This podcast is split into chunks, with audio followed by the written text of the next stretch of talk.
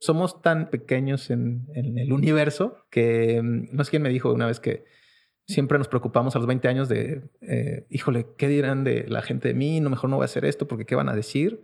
A los 40 dices, me vale lo que piense la gente.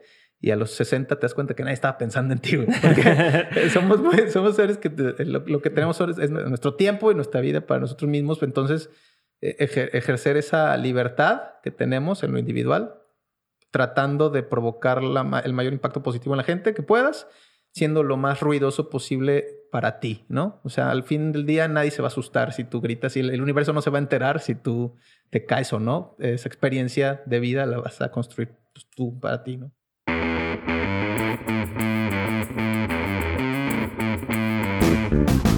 Hola a todos, yo soy Diego Barrazas y esto es Dementes, el podcast en el que me dedico a tener conversaciones con aquellos que se han atrevido a crear su propio camino y que todos los días toman acción para acercarse a cumplir sus sueños. Todo esto lo hago con la intención de desmenuzar sus experiencias, entender su forma de pensar y tratar de encontrar entre su historia los aprendizajes, las herramientas y la inspiración que necesitas tú para tomar decisiones y dar el siguiente paso hacia adelante. Hoy tengo el gustazo de presentarles la conversación que tuve con Kenji y en el, durante el episodio hablamos bastante de su historia y cómo llegó a donde está, pero valdrá la pena que les platique un poquito más de él para que estén enterados todo el contexto y puedan disfrutar más del episodio. Kenji es originario de la ciudad de Querétaro. Eh, él participó en la reingeniería de procesos de diseño, construcción y administración de obra en empresas desarrolladas de vivienda de interés social. En el 2009 funda Greenfield, empresa especializada en las áreas de diseño, arquitectura, construcción sostenible y finanzas, y cuenta con un portafolio de proyectos reconocidos internacionalmente gracias a la propuesta de valor y calidad de sus proyectos. En el 2009 obtiene la certificación en edificación sustentable LEED AP y participa como profesionista acreditado en la certificación LEED Platinum de Proyecto Oficinas Bioconstrucción y Energía Alternativa, las oficinas más ecológicas de Latinoamérica. Entre 2011 y 2012 realiza estudios de sistema constructivo con bambú con George Stam en Colombia y desarrolla un sistema de construcción industrial con bambú y sistema de conexiones en proceso de patente. Participa y queda también entre los 32 finalistas en el Clean Tech Challenge de México. En el 2013 patenta un sistema económico de jardines verticales y funda Hangden SADCB y participa también en el diseño de mobiliario CNC para la empresa Planar. Vamos a hablar un poquito de este proyecto específicamente también ahora en el, en el episodio. Así que pongan mucha atención de eso también. En el 2013 y 2014 realiza estudios de la técnica de muros de tapial. Realiza también estudios de modelos financieros en el sistema Argus, especializado en el desarrollo inmobiliario. Y en el 2015 fue cuando funda Urbita, una empresa dedicada a revivir, densificar y dar accesibilidad a los centros de las ciudades por medio de proyectos inmobiliarios que promueven la llegada de nuevos habitantes y al mismo tiempo promueve la permanencia y activación del patrimonio de los habitantes originales. Kenji ha sido premiado en muchísimas ocasiones, por ejemplo en 2015 fue galardonado con tres, premios, con tres primeros lugares en el premio Obras CEMEX en las categorías de edificación educativa y cultural, edificación sustentable y edificación sustentable internacional con el proyecto La Cueva. En el 2016 es galardonado entre los 10 despachos generadores de cambio de revistas de la, revista Obras de Grupo Expansión. En el 2016, la obra La Cueva es finalista como obra del año de la plataforma Arc Daily y Urbita Noé queda entre los cinco finalistas de obra del año por la revista Obras de Grupo Expansión y Arc Daily. De hecho, de La Cueva hablamos también un poco en el episodio. También en 2017 y 2018 es galardonado con más premios de eh, vivienda económica, categoría sostenibilidad y mención honorífica en la categoría valor social con el proyecto La Cueva. Todos estos con los, con los premios de obra CEMEX y actualmente hoy en día es director general de Urbita y director creativo del despacho Greenfield, desarrollando proyectos integrales desde las áreas del urbanismo, arquitectura, ingeniería, eh, construcción, finanzas y valor social. De hecho, también nos platica Kenji en el episodio de un modelo que están, eh, que son pioneros en, en manejar para democratizar la inversión en bienes inmuebles que se llama tokens. Ellos manejan la inversión de forma de tokens. Tú compras un token desde 50 mil pesos y eh, recibes una, una, renta mensual de eso que estás invirtiendo ahí. Y así evitas tener que comprar una casa desde cero o un departamento y descapitalizarte. Pero bueno, de esto y mucho más hablamos en el episodio, así que espero que lo disfruten mucho y si se quedan después de escuchar con ganas de saber un poco más sobre los tokens, al final les voy a decir una forma en la que ustedes podrían llegar a comprar tokens más los beneficios que van a tener con eso. Así que disfruten mucho el episodio con Kenji, es un tipazo, a mí me encantó este episodio y espero que a ustedes también les guste tanto como a mí. Un abrazo y disfrútenlo.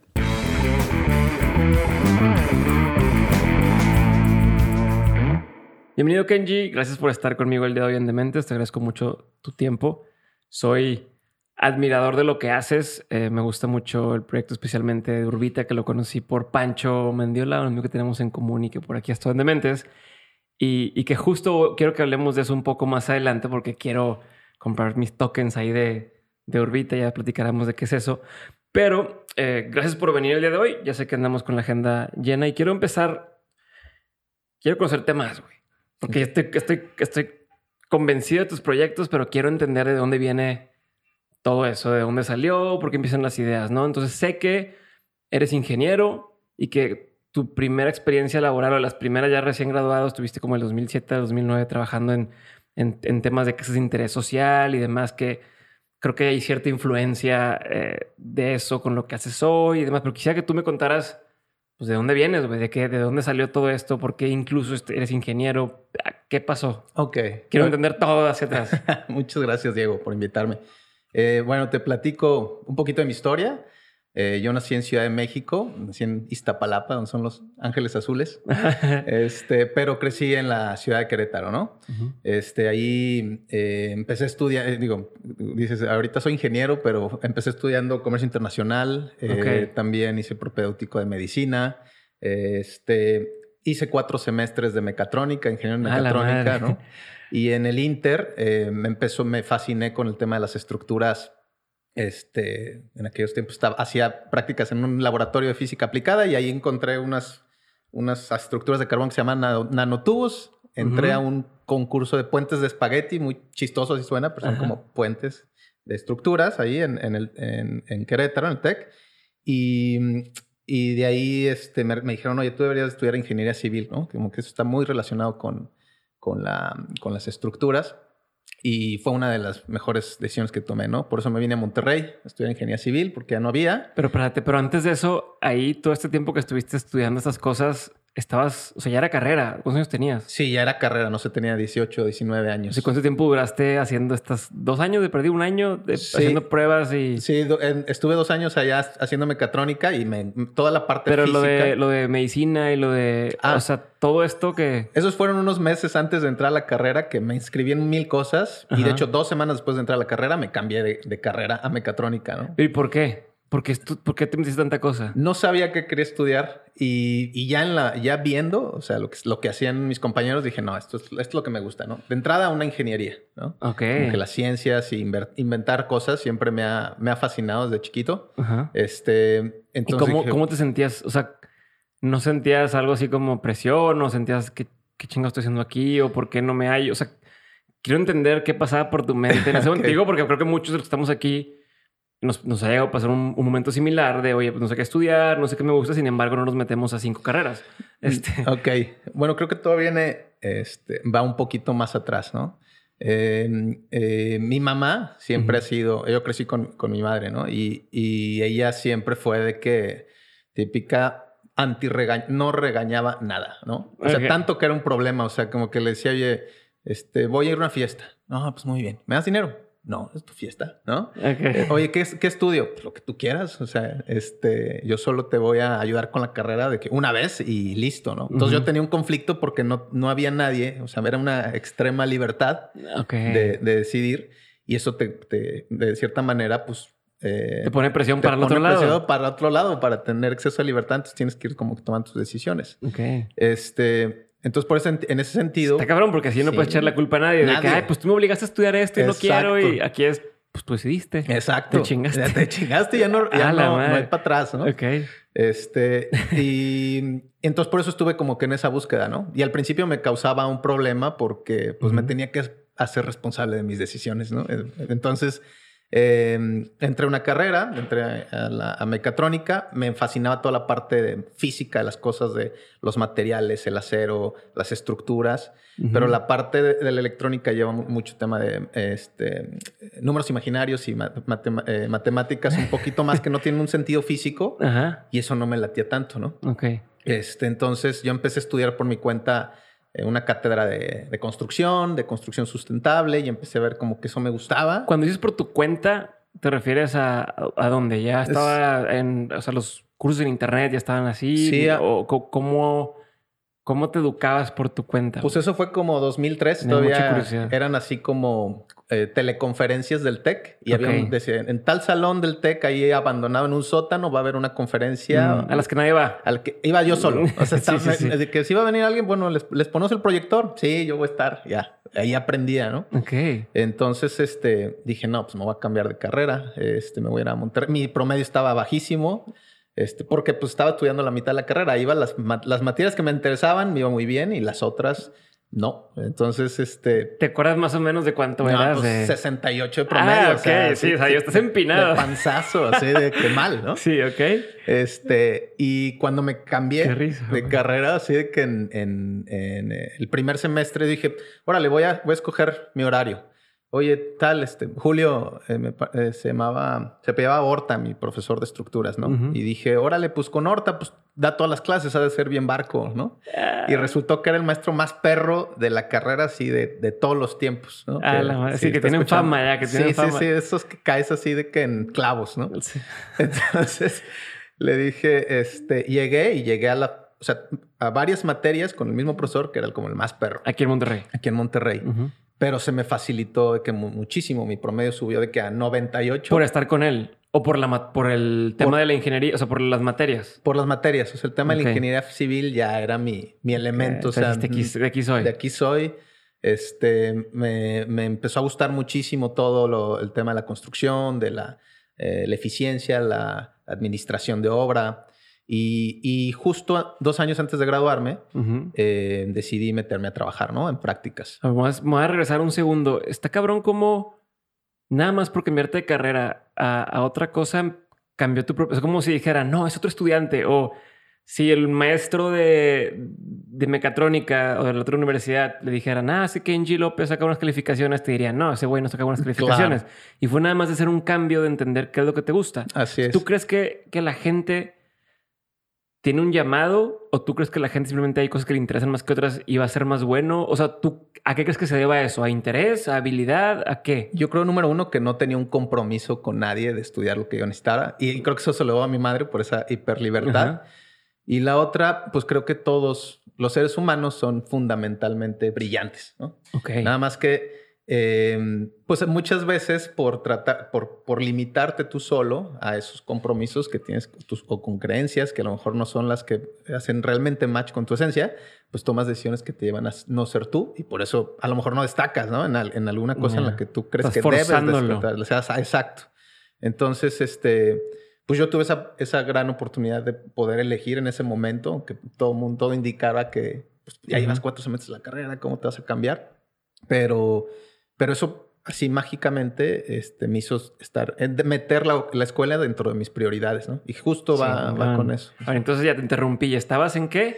Ah, este... Ah, el, ah, de, eh, ah, que dos años antes de graduarme me metí a trabajar a una desarrolladora de, vivienda de interés social, ¿no? Entonces dije, estaba yo como mucho con la eficiencia y ¿Qué significa eso? ¿Qué significa una, una, una... desarrollo de interés social? Digo, para que quede el, son, el, mismo, el mismo canal todos. Ok, son compañías que se dedican a hacer miles de casas eh, al año. Em, eh, eh, dirigidas a un segmento de la base de la pirámide de la población. O sea, son casas que a lo mejor te pueden costar entre 15 mil dólares este, unas casas muy pequeñas y están enfocadas a darle eh, vivienda a la casa de trabajadora, ¿no? y, yo entré a, um, Son esas que están todas juntitas, una al lado de la otra. Todas este, iguales. todas idénticas. Bien lejos, ¿no? En, los espacios menos concurridos de la ciudad. Exactamente. Y empecé a trabajar ahí y me tocaba... Em, eh, llevar el control de calidad de un fraccionamiento de 5.000 casas, ¿no? Ok. En, a las afueras de la ciudad. aquí en 5,000 casas. Monterrey. Sí. Todas en el mismo espacio. Todas en el mismo lugar. ¿Me pudieras poner en contexto de entender, haz de cuenta, esas 5000 casas en ese espacio, si lo trasladaras a ese mismo espacio a, los, a las dimensiones de las casas de, por ejemplo, San Pedro, que es la ciudad o de las ciudades más eh, caras de México, las ciudades donde, donde, ¿cómo se le dice? El ingreso per cápita es de los más altos de México, ¿cuántas casas cabrían? Más o menos pudieras hacer, de que en lugar de 5000 casas en ese espacio, ¿cuánto, cuánto, Mm, cuánto abarca? Híjole, a lo mejor unas, a lo mejor de 5.000 se iría a 800 casas, ¿no? Ok, O sea, unas o sea- cinco veces más, más grandes, Wow. mínimo. Ma- Ok. O más. ¿eh? Es, es- está, está muy rudo, pero además el tema es la, lo esparcidas que están. Ajá, eso- eso- a eso me Este- refiero como al todo el espacio que cubren. Así es. Y, y ahí yo estuve trabajando en tema de calidad y me tocó ver, o sea, meterme a las obras y, y- y ver, supervisarlas y ver cómo en ese tipo de, de- de fraccionamientos durante la construcción, pues había robos, este, violaciones, había, pues, a veces, la- cierto, es, este, llegaba la delincuencia organizada, ¿no? A tomar No. parte de estos desarrollos, porque están realmente fuera, porque el negocio, pues era, en aquellas épocas, comprar la el terreno ultra barato, ¿no? A Ujú. pesos hacer unas casas, vendérselas al Infonavit, que es la institución como de crédito para, para, la- para los trabajadores, y este, todas se las compraba el Infonavit y ellos se las revendían a los, o, o les daban los créditos para comprar a los trabajadores, ¿no? Y ahí aprendí mucho, mucho, mucho de cómo no hacer las cosas. Ok, o sea, cuéntame un par de cosas que aprendiste en ese, en ese momento. Bueno, aprendí mucho, mucho el tema de que eh, la vivienda en realidad es, es una inversión o, eh, o una aspiración de muchísima gente o del Ujú. 99% de la gente, que es una inversión que puede hacer una vez en su vida y Ujú. listo, ¿no? Y que, era, y que era como muy injusto estarles entregando ese tipo de, de casas, ¿no? O sea, es como, no es algo que nos merezcamos los mexicanos, ¿no? Porque, porque nuestra historia no es así. O sea, los mexicanos por cientos de años no han vivido en esas características, no digo de una casa chiquita o, o accesible, sino en, en esa, en, esa, en esa atmósfera de falta de muchos otros servicios que tiene que dar una vivienda. Si bien estábamos resolucionando el tema patrimonial, o sea, le dábamos algo que tener a la gente, su casa, Un y un techo que no se mojen. exactamente, o sea, algo físico, ladrillos, o sea, ya tengo mi casa, pero la vivienda tiene que resolver muchos otros servicios que eso no le estaba dando, ¿no? Acceso a la educación, acceso a cultura, a, a distribuir oportunidades de trabajo, espacio público, salud, o sea, muchos otros servicios que te debe dar una vivienda, no nada más tener por tener, ¿no? Y hay una estadística de que el 50% de las personas de que tienen esos créditos, pues no les importaría perder su casa, ¿no? Entonces imagínate la inversión de tu vida, este, que tengas total desarraigo y total, no me importa perderla porque lo que me entregaron, este, no, sirve, no, No- me, no- no me no- no estoy satisface, enamorado de mí. Exacto, es como bien triste, ¿no? No, y aparte no tienes ese sentido de pertenencia porque todas son iguales. Así O es. sea, no, no es como decir, bueno, es que esta es mía porque yo escogí este color y es como me dieron un- una cosa más de todas las que están aquí. No crea ese sentido de Exacto. esto es mío y es diferente, es especial. ¿no? Ninguna identidad, ¿no? O Ándale, identidad es la palabra. Exacto. Y, y el, eh, las, re- las relaciones que se crean en ese tipo de zonas son, son como muy este. Este. mm, No, no están. re- no está- el- el- tu entorno no está diseñado para la convivencia y para la conexión humana. Entonces eh, dije, híjole, está terrible. Este es un gran problema que estamos construyendo. Y además es un problema nuevecito porque además toda la infraestructura que le estamos haciendo a estas colonias.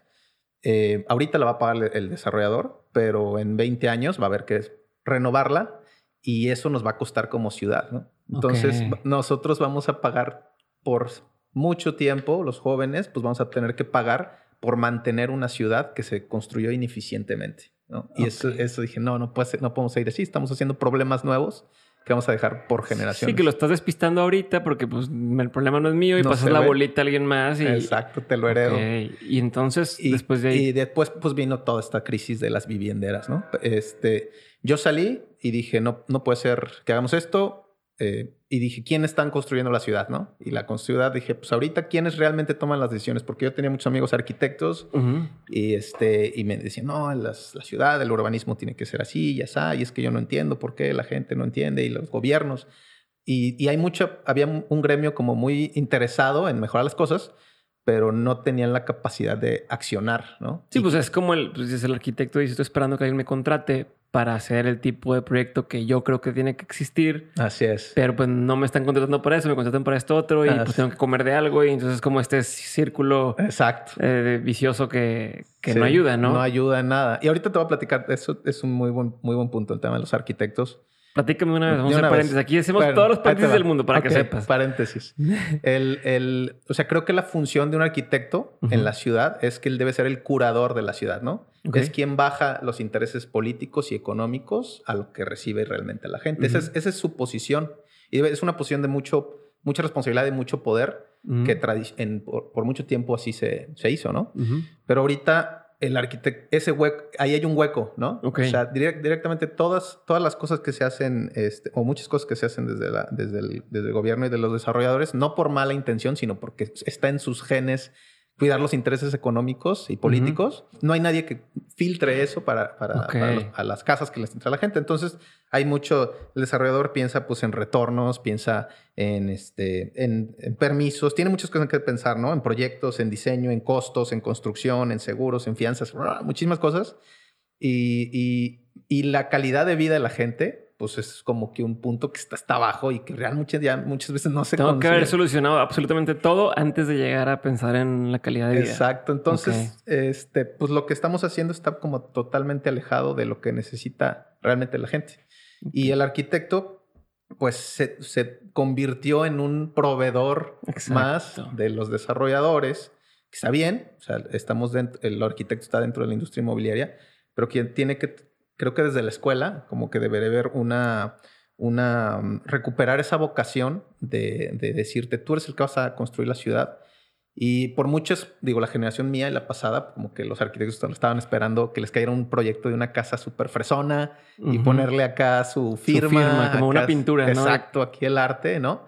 Y sí, está muy padre, exploras muchas cosas en el tema de las, de las casas así frejonas, pero eh, eh, este, pues le está resolviendo realmente el problema a una persona, ¿no? Y hay, y hay problemas que la arquitectura tiene que atacar que son muchísimo más grandes como la, pues la calidad de ciudad que estamos construyendo. ¿Y cómo le hace un arquitecto para involucrarse más hoy en día? O sea, ¿cómo, cómo le puede hacer para recuperar ese rol? ¿Qué tendría que pasar? Creo que yo he visto las nuevas generaciones como que están muchísimo más involucradas y como que por lo menos están en ese dilema de me involucro en temas de, de vivienda, recuperación de la ciudad, de regenerar, o hago lo de siempre, ¿no? Y yo lo que les digo, pues es, no, no, traiciones tu ética, pero negocia poder eh, ir haciendo un cambio este, gradual, ¿no? Entonces, este, no, no dejes de hacer arquitectura por encargo ni, ni, ni proyectos tienes que, comer de algo tienes que comer, pero vete involucrando en, en, en, proyectos urbanos, en proyectos de regeneración, en, en, la, en el discurso, o digo, en el en la discusión de las nuevas leyes, ¿no? que muchas veces pues, es la, arquitectura que se escribe, pues, son las leyes y las normas, y, un párrafo en un reglamento de construcción puede cambiarle la cara completa a una ciudad. ¿no? Entonces, hay, yo creo que, eh, ¿qué hacer? Pues extender tus límites como arquitecto y, entender que no nada más este, estás para defender la estética, sino muchas otras capas de, funcionalidad. funcionalidad, este, exacto.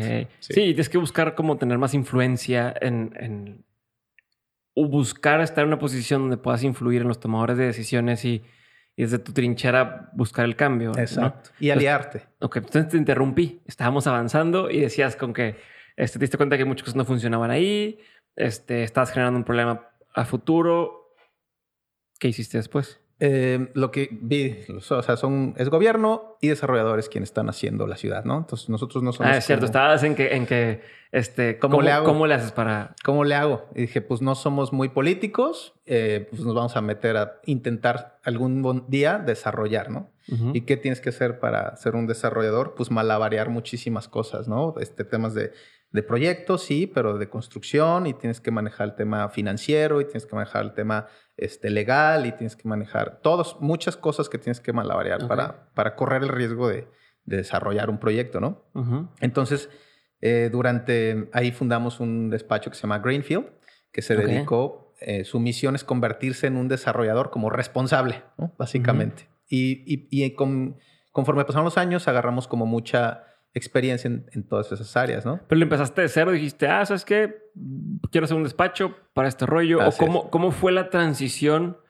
Y te pregunto porque estoy seguro que, que, hay muchos que están escuchando ahorita que dicen, yo quiero poder llegar a hacer eso. Entonces, ¿cómo le hiciste para, para partir de yo trabajo de forma independiente a tengo un despacho, hay gente que trabaja ahí. O sea, cuéntame cómo ese proceso. Este, y de ahí seguiremos arrancando. Fue como que una cadena eh, interminable de fails. Ok, ok. o sea, el primero fue la, la primera este, cosa que hice fue decir, ah, qué padre, este, quiero cambiar el mundo, me voy a asociar con mis mejores amigos ah. y vamos a, lograrlo, ¿no? Y en eso, pues pantalla azul, ¿no? De fail, fatal error. O sea, aprendí, la primera lección fue, tu, los, es mejor primero tener un muy buen socio que se convierta en tu mejor amigo Okay. A tener un muy buen amigo que lo quieras forzar a ser tu socio y que luego pues, no sean tan buenos amigos, ¿no? Ok. Entonces, ese... Eh, eh, busqué complementarme con personas, ¿no? Mi primer socio se llama Vicente, es una es un cuate que hasta me caía mal en la carrera, ¿no? O sea, de que ah, de plano. Sí, le va a la América, o sea, le gusta el reggaetón. este es totalmente opuesto a mí, pero lo, eso lo hacía muy complementario, ¿no? Yo era la parte creativa y la parte que iba como que buscando las oportunidades hacia adelante y él iba armando toda la infraestructura atrás administrativa, contable, de cobranza, de todo lo que requiere pues una empresa de veras. Ok. Entonces, este, pues esa fue una otra muy buena decisión, ¿no? Aliarme con alguien que me complemente e ir involucrando un equipo que, este, que no tenga una etiqueta de, de, o sea, como armar un equipo horizontal en el, que, en el cual todo mundo pueda ir tomando o, estirando el alcance del despacho. Ok, y luego, o sea, ¿cómo convences? O sea, ¿juntas lana o te inventas un proyecto de cero y, lo, y vendes la idea? O sea, ¿cómo es ese brinco? Quiero entender. O sea, ah, cuéntamelo todo. Ok, venga. empiezas, a, empiezas a hacer... Empezamos eh, haciendo un proyecto súper chiquito, de hecho una remodelación de una casa. ¿no?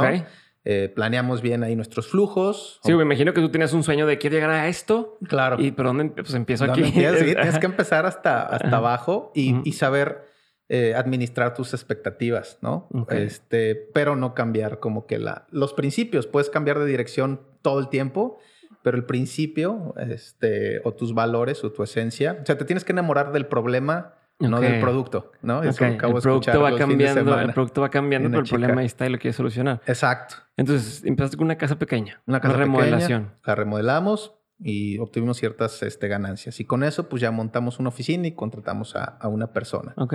Volvimos a, conseguir otros proyectos y empezamos haciendo cosas así residenciales, ¿no? ¿Cómo convenciste a la primera casa? O sea, ¿cómo convenciste a la gente? ¿Cómo diste con la persona que te iba a contratar para remodelar su primera casa? Bueno, yo estaba planeando hacer unas casas este, como diferentes en, de hecho, un saltillo, ¿no?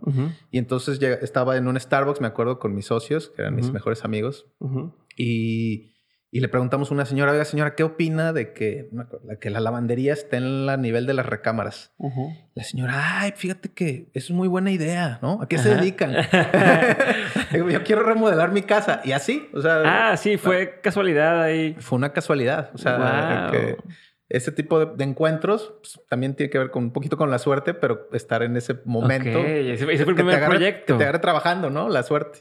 No mames. Espérate, quiero hacer un paréntesis, no tiene nada que ver con lo que estamos diciendo, pero es una frustración que tengo de toda la vida. A lo mejor espero que gente se identifique conmigo.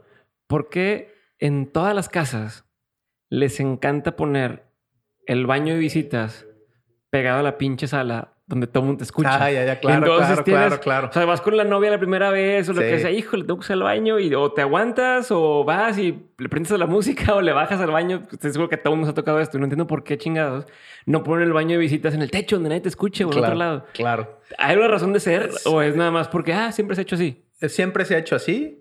Y hay muchos este, eh, paradigmas viejos que hemos heredado, ¿no? Y siempre pues tienes que cuidar eso. O sea, el, este, a pesar de que a lo mejor ahí cabía el baño, no, pues tienes que pensar que vas a hacer ruido y que lo ideal para el usuario sería como que alejarse lo más posible de salir fresco, ¿no? no, no, que estés acá expuesto. Te, quemaste, o sea, todo el mundo escuchó tu eh, orquesta. Exactamente. Este, perdón, entonces seguimos en esto. Llegaste, la señora te dijo, ah, pues me interesa que me remodelen, remodelen mi casa. Remodelen mi este casa. Y fui, eh, fuimos... ¿Qué sentiste a huevo? De que ya, ya, Ya se armó. Sí.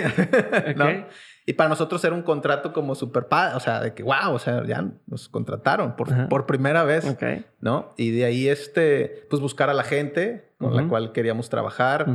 Este, ir, irte, eh, pues construimos la casa, construimos la, la remodelación. La señora quedó muy contenta y esa señora, yo tenía 22 años. Ok. Ah, se- estabas bien morro. Sí, chavito, ¿no? Dije, órale, me, me- y yo pues como sentía mucha, mucha responsabilidad, entonces me puse a calcular todo, ¿no? ¿Cuántos años Hasta la ahorita? Perdón por la- Tengo 34, Ok, eso hace más de 10 años. hace más de 10 años, ¿no? Y dije, no, pues cómo me confiaron esto. Y entonces esa señora me recomendó en, en la escuela en la que trabajan sus hijos, ¿no? Mm. En esa escuela estaban buscando hacer como un mini auditorio, sala polivalente, y yo estaba viendo lo de lead y dije, órale, aquí voy a hacer, aplicar todos mis conocimientos de sustentabilidad, ¿no? Y este... Por ese contexto, porque también sé que estuviste involucrado, no sé si fue antes o después de esto, en la primera estructura en Latinoamérica que estaba certificada LEED eh, Platinum y este, sé que está, cer- tiene certificación LEED, es, es- sí, sí, dice, de Sí. que tienes o la sacaste, no sé cómo se diga. Sí. Este, explícame qué es eso, certificación LEED, Ok. por qué es importante, qué pedo con ese proyecto, el primero en Ok. Latinoamérica y, y hablemos de eso un poquito. Buenísimo. El- bueno, LEED es, eh, es una certificación de Estados Unidos, del, se llama eh, US Green Building Council, ¿no? Ok. Que es como la Consejo de Sustentabilidad en la Construcción. Ujú. Y ellos emiten un certificado para profesionistas que quieran entrarle a la onda de la sustentabilidad y de certificar edificios. LEED es un sello que es Leadership in Energy and Environmental Design, que es como que este edificio es sustentable, ¿no? Entonces le pones una etiqueta. Como un Great Place to Work o un ISO 9000 Ándale. o un... O sea, es un, cumpliste con el estándar que, que requiere para llamarse así. Así es, es como ponerle un nutrition facts, ¿no? Ok. Al edificio que dice, este edificio ahorra tanta energía, ahorra tanta agua, el- eh, la calidad del aire interior está así, tas, tas, tas, Ok. ¿no? Entonces, ahora si pasas tales criterios, este, pues tienes la medallita, Pero está bien ¿no? cabrón hacer Sí, eso, sí, ¿no? son- son y es súper caro, me imagino. es- o, Pues ¿Cómo sí. le haces para que no sea caro? Sí implica un costo, pero supone que se justifica con que en un edificio el recurso más caro es la gente que está dentro de él, ¿no? O sea, la, la- la- la nómina que tienes que pagar de toda la gente que trabaja dentro de un edificio es muchísimo más dura- en el- durante un periodo de 10, 20 años que lo que cuesta el edificio, ¿no? Entonces te dicen, oye, pues si estás descuidando este, a tu recurso humano, que es lo más caro, por ahorrarte unos pesos en el edificio, o sea, hazles el mejor edificio para que no falten, para que se- trabajen bien, que sean productivos, que no, que, este, que no se enfermen, ¿no? Por ejemplo. Entonces, este, haces un examen como muy largo y con muchos estándares y todo eso y te certificas como un profesionista que puede eh, a- este, mm, certificar ese tipo de edificios, ¿no? Ok. Y me invitó a trabajar eh, eh, Ulises de, de Ulises Treviño, de, de- que también es ingeniero civil de, de bioconstrucción, y, y me dijo, oye, queremos hacer el edificio de, oficinas, primer lead platinum de Latinoamérica, ¿no? Ok. Que es así, que es un edificio súper eficiente que eh, todo el agua es reciclada, ¿no? La del capta agua de lluvia y luego se la manda a los baños y luego la, reci- la Wow. trata y tiene un green roof y entonces este tiene paneles solares y tiene este gasta súper poquita energía. O sea, ¿Dónde está ese edificio? cañón. Está aquí en Centrito Valle, aquí en San Pedro. Ah, aquí en San Pedro. Ok. Así es. Este es un edificio pe- pequeño de oficinas, pero que se le metió todo para que fuera ultra eficiente, ¿no? ¿Y por qué antes de eso no existían en Latinoamérica edificios así? Eh, porque es un estándar como muy alto y muy, muy costoso, ¿no? Y, y después entendí que las prioridades, o sea, la- esos, ese tipo de certificaciones están como reservadas a edificios como muy, muy este, complejos muy grandes, ¿no? Un edificio de un banco o así que quieren como que hacer un esfuerzo en temas de sustentabilidad. Pero el problema Pero fuerte... lo usan como bandera de marketing. Exacto. Lo usan como, ah, somos los que más ahorramos y es empresa mamalona, pero cuando atrás a lo mejor hacen un desmadre. Puede ser. ¿No? sí, sí, sí. Qué exacto. mal, pues qué mal, qué mal uso de esto. No, Así no, es. no, como que la oferta y la demanda están. Así es. Y las, las certificaciones, bueno, tienen que ver mucho con eso, ¿no? Con posicionarte.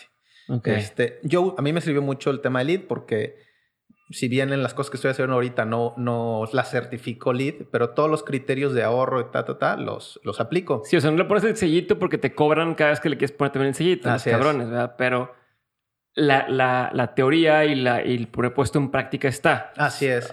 Y hay dos formas de hacer sustentabilidad en una casa, ¿no? O sea, puedes este, estar decidir ponerle un vidrio cuádruple con un aire ultra wow y con este sensores en todos lados que cierren unas persianas y no sé qué, o poner las ventanas en una buena orientación que eso no te cuesta nada, ¿no? Entonces, una es hacer sustentabilidad billetazos y la otra es pues pensar lo que estás haciendo. Ok, ya. Entonces, Solucionarlo de forma creativa. Exactamente, ¿no? Ok, entonces estamos con lo de lead, participaste en esto. ¿Qué aprendiste de eso? ¿Qué aprendiste en ese momento eh, de, de, participar en este proyecto y estar certificado? Como que fueron de las principales cosas que se te quedaron.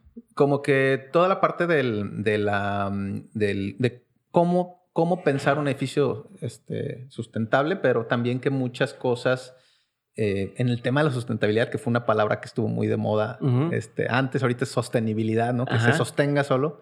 Este, pues eso, que hay, que hay toda, una, toda una, una buena intención detrás, pero que muchas veces eh, todo tiende a convertirse como una herramienta de, de venta, ¿no? Entonces, tomar lo bueno de esa teoría no, pues, digo, pude haberme dedicado a certificar edificios quizá o, ayudar en certificar edificios, pero mi interés inicial era cómo eh, hacemos bien la ciudad y cómo le damos a la gente una vivienda que esté chida, ¿no?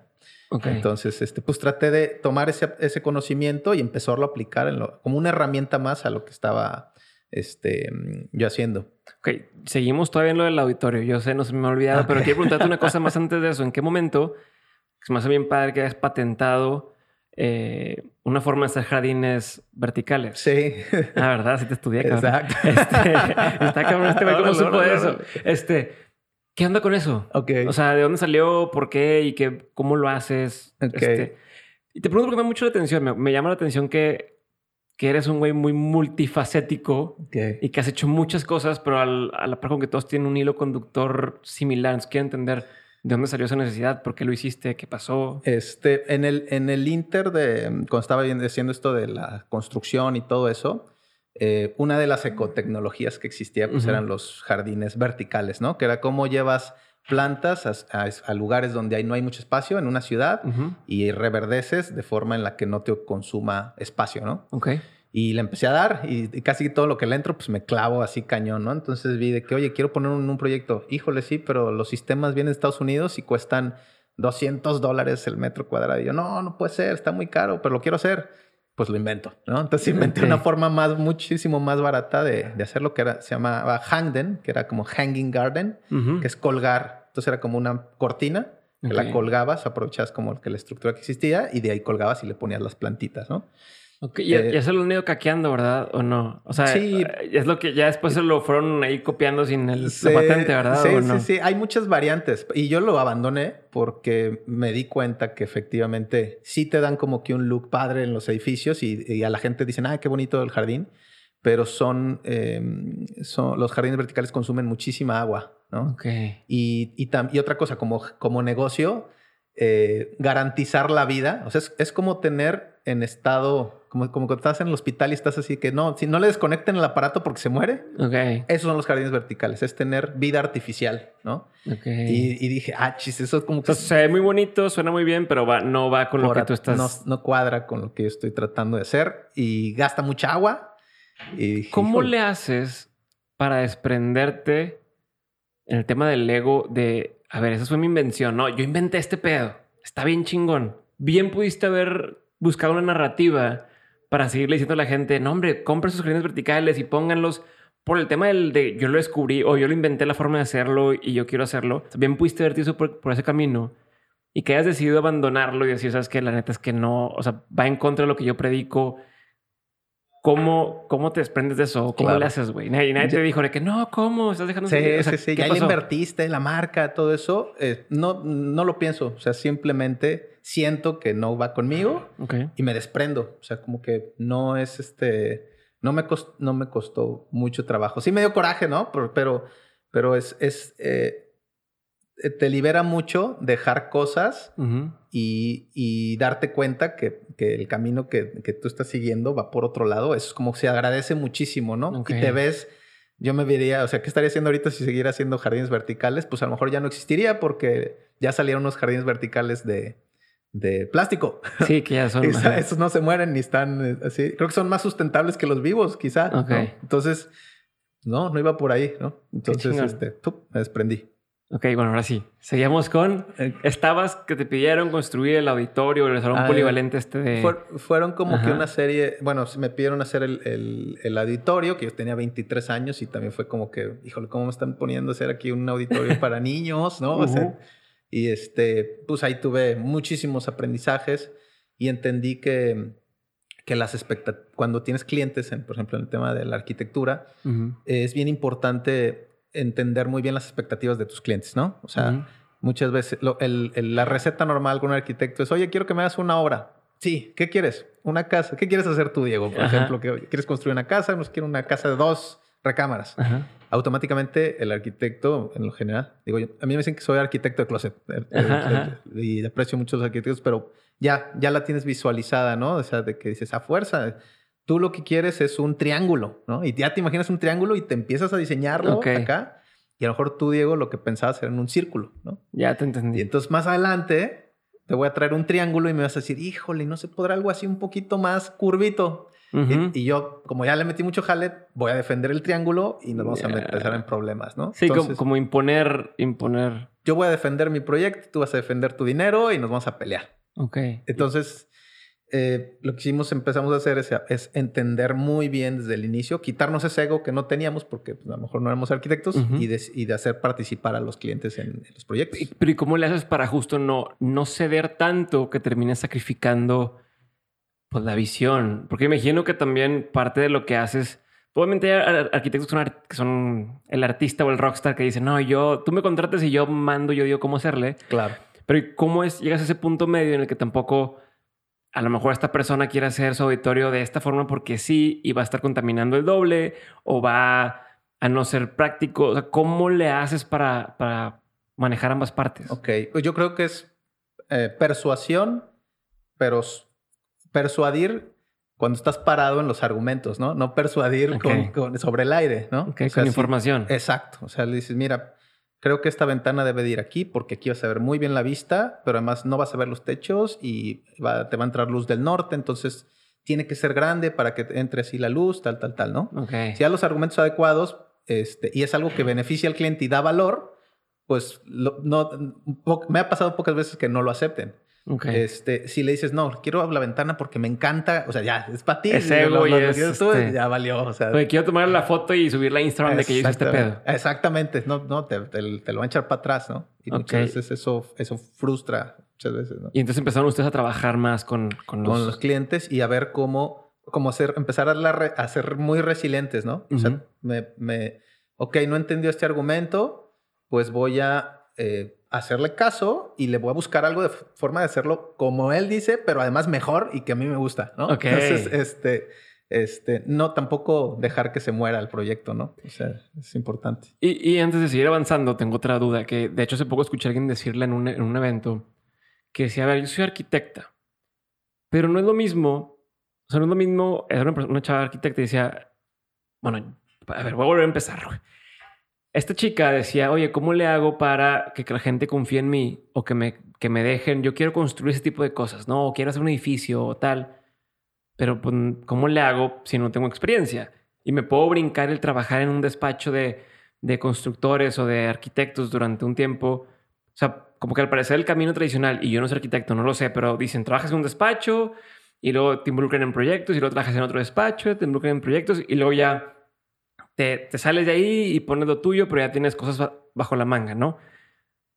¿Cómo le hiciste tú? Y si es así la forma o no, porque yo, yo hacía fotografía y pues la, la forma de, de, de mostrar lo que haces es enseñando fotos, ¿no? Entonces te colabas a una boda o sabes que déjame tomarte fotos en tu boda de gratis eh, o, o lo que quieras y sacabas fotos y ahora sí con eso ibas y vendías. Pero Exacto. pues es, en cuestión de costo es, es muy sencillo, ¿no? Y en cuestión de riesgo, pues es nada más que se enoje la novia si no le gustan sus fotos. Pero si ya tiene otro fotógrafo contratado, pues no pierdes nada. Claro.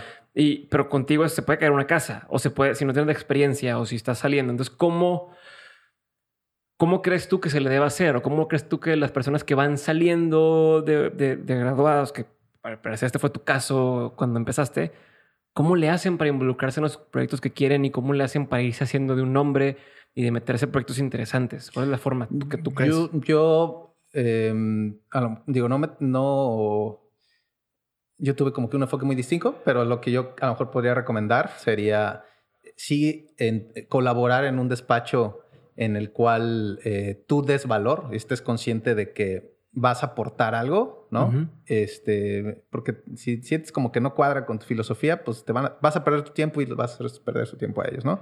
Eh, colaborar en un despacho que, en el que tú puedas ganar experiencia y que esté muy claro el acuerdo. Oye, yo quiero ganar experiencia porque ustedes hacen buenos proyectos y a cambio yo les voy a aportar este valor y vamos a crecer. Y en, esos, en ese entendimiento este, y a, más adelante yo quisiera empezar a hacer mis propias obras. Si hay esa transparencia, este, creo que, y creo que eso está pasando, ¿no?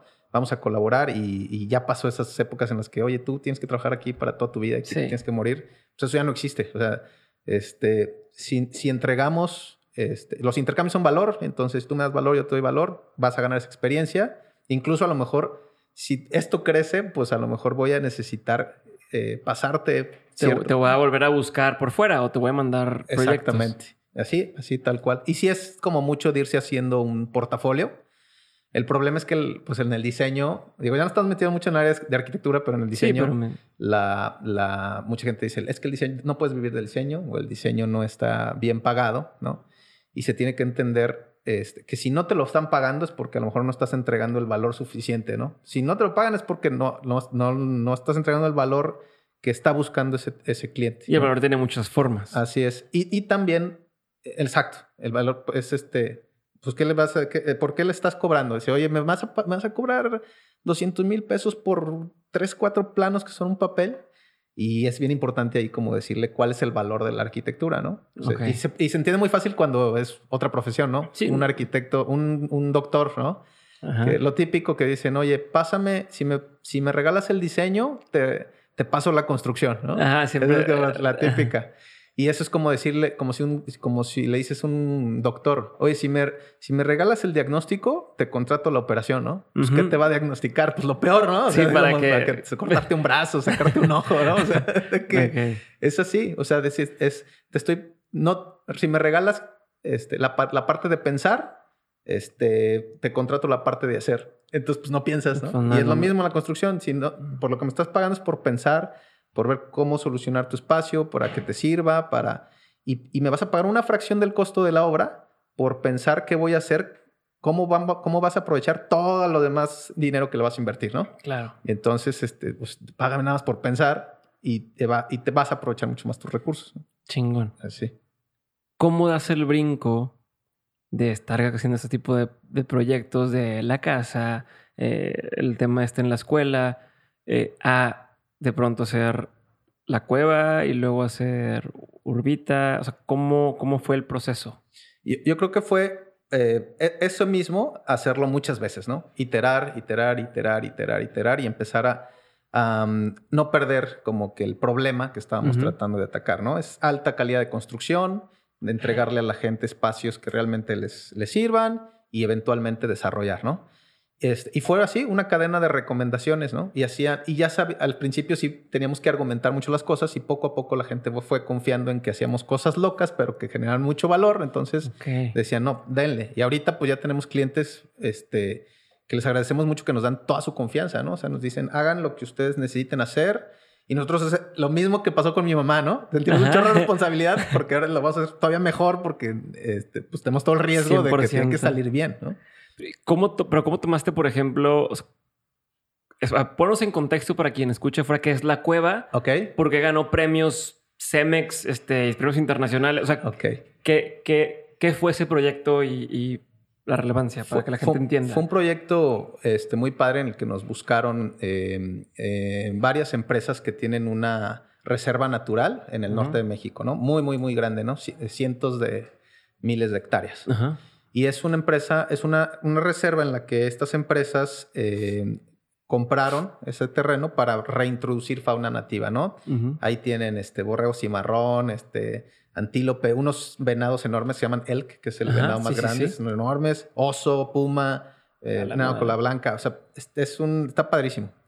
Y, y, es un lugar bien padre porque es, es un lugar que está hecho para la conservación, hay algo de cacería cinegética, o sea, alguien paga un permiso súper carísimo y con eso eh, te, permiten cazar un venado que ya estaba así viejito y con ese dinero eh, reintroducen 100. ¿no? Entonces se va se va dando la vuelta. Luego te cuento, bueno, una experiencia muy chistosa con el tema de la cacería. Que no me la cuentes luego, cuéntamela ahorita. ¿De una vez? Sí, pues sí, eso, eso, viniste, compadre. ok. Eh, yo no entendía el tema de la cacería, ¿no? Como que estaba en contra. Decía, no, pues cómo puedes matar a un animal, ¿no? Y, y, y, cuando estábamos haciendo ese proyecto, una chava que estaba en la oficina, que es vegetariana, de repente no fue. Y oye, este, oye, Alti, ¿qué onda? ¿Qué te pasó? Y dice, no sabes, no, no vas a saber lo que me pasó. Estaba en mi casa viendo la tele y de repente me entraron unas ganas así terribles de comer carne, pero así asquerosas, así que no puedo, necesito carne ahorita. Se salió corriendo al Oxxo, se compró ya siendo vegetariana. Ya era vegetariana, ya llevaba años, ¿no? Pero de repente así le salió así, necesito comer carne, ¿no? Y fue y se comió un hot dog, ¿no? Y se puso obviamente terrible, o sea, le fue como en feria. El estómago, y no está acostumbrado. Exacto, pero dije, oye, pues, ¿qué te pasó? No, pues fue un instinto así de que cañón de Qué necesito carne, ¿no? Y empecé a ver la, la, la, pasión con la que los cazadores empezaban a hablar del, del tema de, de, prepararse para la cacería, de seguirlos, de tal, tal. Y yo era algo con lo que antes no, no digo, no me gusta la cacería, nunca he hecho, nunca he hecho caza, ni, pero entendí que mm, el tema de, de, que traemos de depredar o de, seguir y ese proceso de, ir es este pues es respetable. Y que si dices yo quiero responder a mi instinto de cazar pero lo quiero hacer de forma responsable pues te vas compras un permiso y haces esto dije órale pues es ganar ganar no o sea haces ese instinto humano o primitivo y además estás ayudando a que esto este, se regenere, pues está padre. Sí, que yo sigo pensando que qué mamones los que cazan, perdón. Pero no, no, no, sé si mamones que cazan, pero sigo pensando en pobrecitos, o sea, puta, güey, pues qué pinche sabes sentir que te metan un balazo. Exacto. Este, y peor cuando no, a la primera no te moriste. Sí, a quien le caiga mal, pero yo sigo pensando que en eso. Entiendo y tengo amigos que tienen el, rancho de, de, cacería y que justo hacen esto que tú dices, donde oye, pues tú pagaste un permiso, era un animal que a lo mejor le queda poco tiempo o, a veces es como, como hay demasiados del mismo animal y hay que matar para que puedan, eh, uno no se coman a los otros y lo que tú quieras.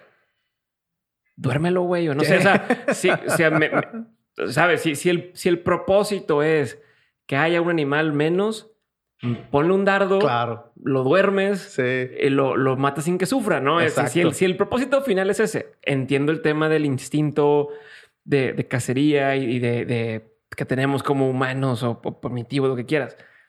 Se me hace cruel, pero bueno. Está cañón. Ese no es el tema ahorita.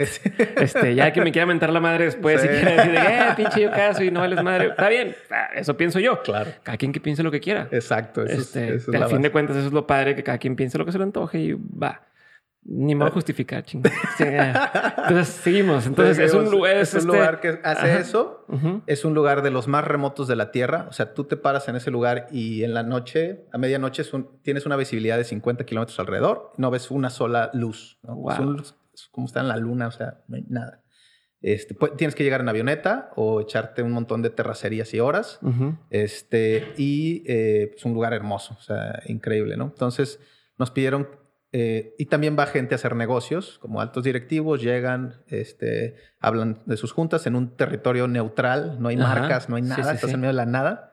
Es como si te transportas a la luna. Y, vamos a hablar de business. Vamos a hablar de business y te, regresas, ¿no? Este, entonces nos piden hacer como que un centro de visitantes y como está tan remoto, pues no habían cero expectativas, ¿no? Hagan lo que quieran. ¿Y no había nada ahí antes? O sea, o, tenían una, construcción. Había como que una construcción de unas rancherías así viejas y de hecho nos propusieron de que hagan la, hagan la construcción aquí. Okay. Y nos medicamos las trancas y le dijimos, no, tiene que ser acá, porque acá tiene, o sea, absorbes como que todas las vistas de la, de la sierra y además tiene que ser una, una obra que no se vea. O sea, ¿qué, qué, mejor fachada que el contexto natural. Hablando de ahorita de eso, de que no, no queremos que se vea nuestra obra, lo que queremos es que, que tú la fachada sea de adentro para afuera, las montañas que tienes hacia afuera. Ah, está súper cañón. Está muy cañón. Y, enterramos, por eso medio enterramos la, la obra y son como una serie de, de, ventanotas o cámara, o sea, como visuales hacia la montaña. todas las fotos pues están dirigidas hacia la obra. Claro. Pero si te metes a la obra y ves hacia la sierra, o sea, dices, wow, wow, wow, wow. ¿Cómo dieron con, o sea, cómo dieron contigo? ¿O cómo ustedes dieron con ellos? Por ahí en la, en la parte donde hice el, ayudé con la certificación, de ahí un amigo mm. entró a estas empresas y de ahí me recomendó, ¿no? O sea, como dices, estar todo el tiempo dándole, dándole, dándole contacto, contacto, contacto y de ahí surgen las oportunidades. Así es. Y, fíjate, un cliente nos acaba de decir ahorita, dice, a mí me gusta, quiero trabajar con ustedes porque no se acercaron conmigo a venderme. O sea, simplemente porque yo los tuve que buscar, ¿no? Y, y eso es pues, una bendición, ¿no? O sea, que la gente venga contigo a, a, decir que participes en sus proyectos contigo está, está bien padre. Y en, ese proyecto en particular la cueva, en este entorno salvaje, como que nos dijeron, no, pues pónganle picos y rejas y todo, ¿no? Y sí, sí, porque por seguridad. hay, osos y... hay pumas y tanto. Y le dijimos, oye, pues si eres tan chingón como para venirte a parar en medio del Into the Wild, pues es porque eres, este, en tu condición humana, tienes la suficiente inteligencia para salir adelante en cualquier adversidad, ¿no? Claro, Entonces no le vamos a poner rejas, vamos a aprovechar estas vistas, este, y este, si viene un oso, pues ya ves qué hacer, ¿no? Pero. y entonces de que un día me mandan una foto en la que está. Un... Cásalo chingón, a ver si es cierto. a ver si, hágate trancado. Eh, estaba, una, una, estaba alguien asando carne, hay un área que está como para hacer carne, y, y, arriba en la azotea está un oso, así de que. Viendo hacia abajo. A la carne, de que échame un, cachito, ¿no? No. Y si ya ves, no sé qué, le digo, pues sí, pero no pasó nada, poco. Entonces, este, todo chido. Y lo hicimos, como era tan remoto, lo tuvimos que construir con materiales del sitio. O sea, los muros son de tierra, apisonada, entonces la tierra fue tierra de la excavación, la piedra fue piedra de, una, de un arroyo cercano y, lo, y tuvimos que hacer como mucha logística para mandar solo lo indispensable desde la ciudad, ¿no? Entonces mandamos dos o tres trailers en toda la obra. La gente tenía que este, trabajar allá por meses. De hecho, donde vivían era una casita así de un ranchito este, abandonada. Se les metieron osos, este eh, yo supervisaba la obra por, por WhatsApp, por internet satelital. O sea, fue un proyecto así como construir en la luna. Complejo. Nos ayudó como a organizarnos mucho en la logística, ¿no? Porque sí, si te, olvidaba un clavo, pues la ferretería más cercana estaba de a 10 horas. O sea, no había manera de. incluso temas de, seguridad y de salud y de, oye, un curita, ah, pues. Sí, no, Hasta allá. había un doctor y, el, y había un el eléctrico era cocinero y así como que se armó un equipo bien padre. Este, y aprendimos, pues eso, o sea, que que mm, antes hacíamos como obras como muy para gente muy rica que tenía como mucha mucho detalle y como que queríamos hacer cosas muy sofisticadas como con el nivel de detalle de Europa y así. Y después y batallamos porque la gente la obra de México no tiene esas características pero tiene otras muchas otras virtudes este, que no estamos aprovechando. Y en esa obra eh, dijimos que sí sabe hacer bien la gente no pues piedra que sí sabe hacer esto entonces simplificamos el proyecto de tal forma que lo pudieran ellos entender y descifrar como de forma muy simple, porque no íbamos a poder estar ahí regañándolos, ¿no? claro, no, y está cabrón como al, al, simplificarlo tanto, le da cierta belleza y diferencia, o sea, que sea diferente a todo lo demás. Y, quien no lo haya visto, busca la cueva Coahuila, este, ahí en internet, o si no les ponemos el enlace en dementes.mx con el Kenji López de todas estas fotos, para que entiendan de lo que estamos hablando y, y vean cómo, cómo se ve la casa o el, espacio eh, muy moderno, pero a la vez, pues como dices, son, son técnicas a lo mejor más antiguas, milenarias. Este, milenarias, y dices, wow, ¿cómo, cómo da ese balance de las cosas, ¿no? Y creo que recientemente con Urbita han incorporado algunos elementos de esta forma de construir, donde no voy a poner un mármol porque, ah, este, el mármol es signo de lujo, eh, agarran este ladrillo o, o blocks y cambia por completo este, el concepto o la forma de, vivirlo, ¿no? Totalmente. Entonces, ¿por qué ganaron premios en esa casa? En, el, en, la cueva. En la cueva ganamos por un premio internacional y nacional de sustentabilidad, el premio CEMEX. este, pues, pues básicamente porque hicimos todo con cosas de ahí. O sea, no, no tuvimos que transportar nada porque donde excavamos eso lo usamos para los muros. Okay. Este, la ventilación, la iluminación es un espacio como de mucha calidad con poco, ¿no? Y, aprendimos a trabajar en, condiciones de escasez, ¿no? Eso es como que lo más importante, o sea, creo que lo mejor del ser humano sale cuando hay un poquito de estrés y pocos recursos, es cuando la creatividad aflora, ¿no?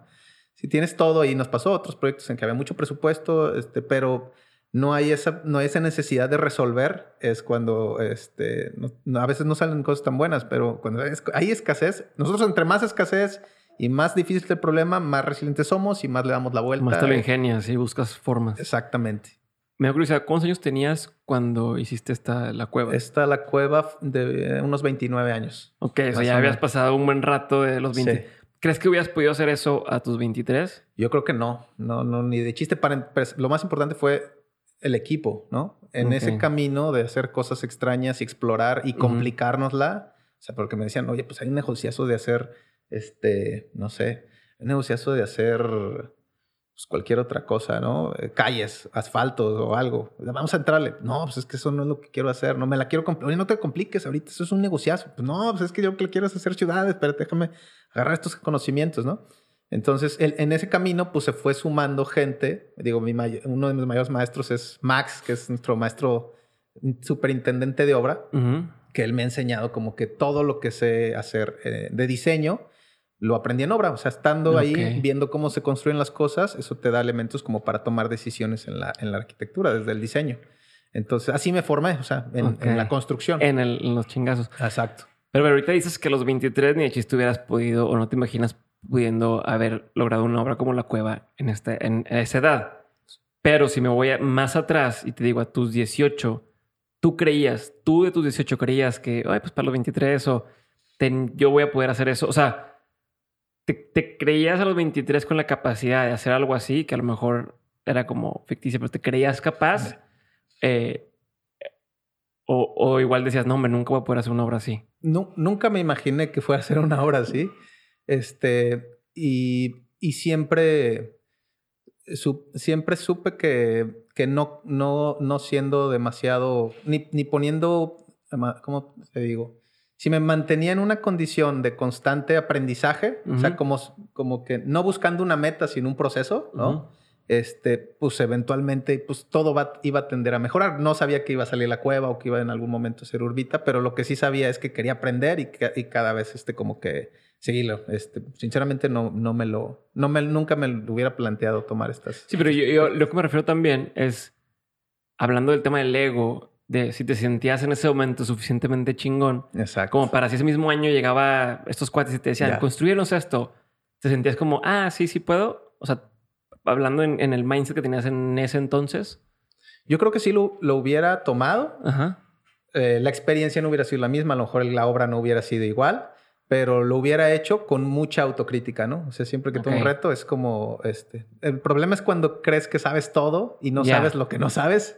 Y ahí es donde empieza entonces, a Entonces es más bien un tema de que sí lo hubieras tomado por bachín sumar, lo voy a hacer, pero no bajo el tema de yo me las sé todas. Sino más bien es, pues no puedo dejar pasar esta oportunidad este, y voy a tener que aprender todo lo que pueda aprender. Sobre o, o colaborar con alguien que tenga mucha más experiencia, ¿no? Ok. Así es ese proyecto te, catapultó de cierta forma a, más proyectos más, más este, importantes para ti? ¿O, cómo, o eso te llevó a Urbita? ¿O cómo ya para pasar a la parte de Urbita, cómo, cómo brincó? Es, ese, ese, esos proyectos fueron, eh, son, eh, eh, cuando empezamos, cuando estábamos haciendo la cueva ya, ya estábamos empezando a como plantearnos hacer Urbita, ¿no?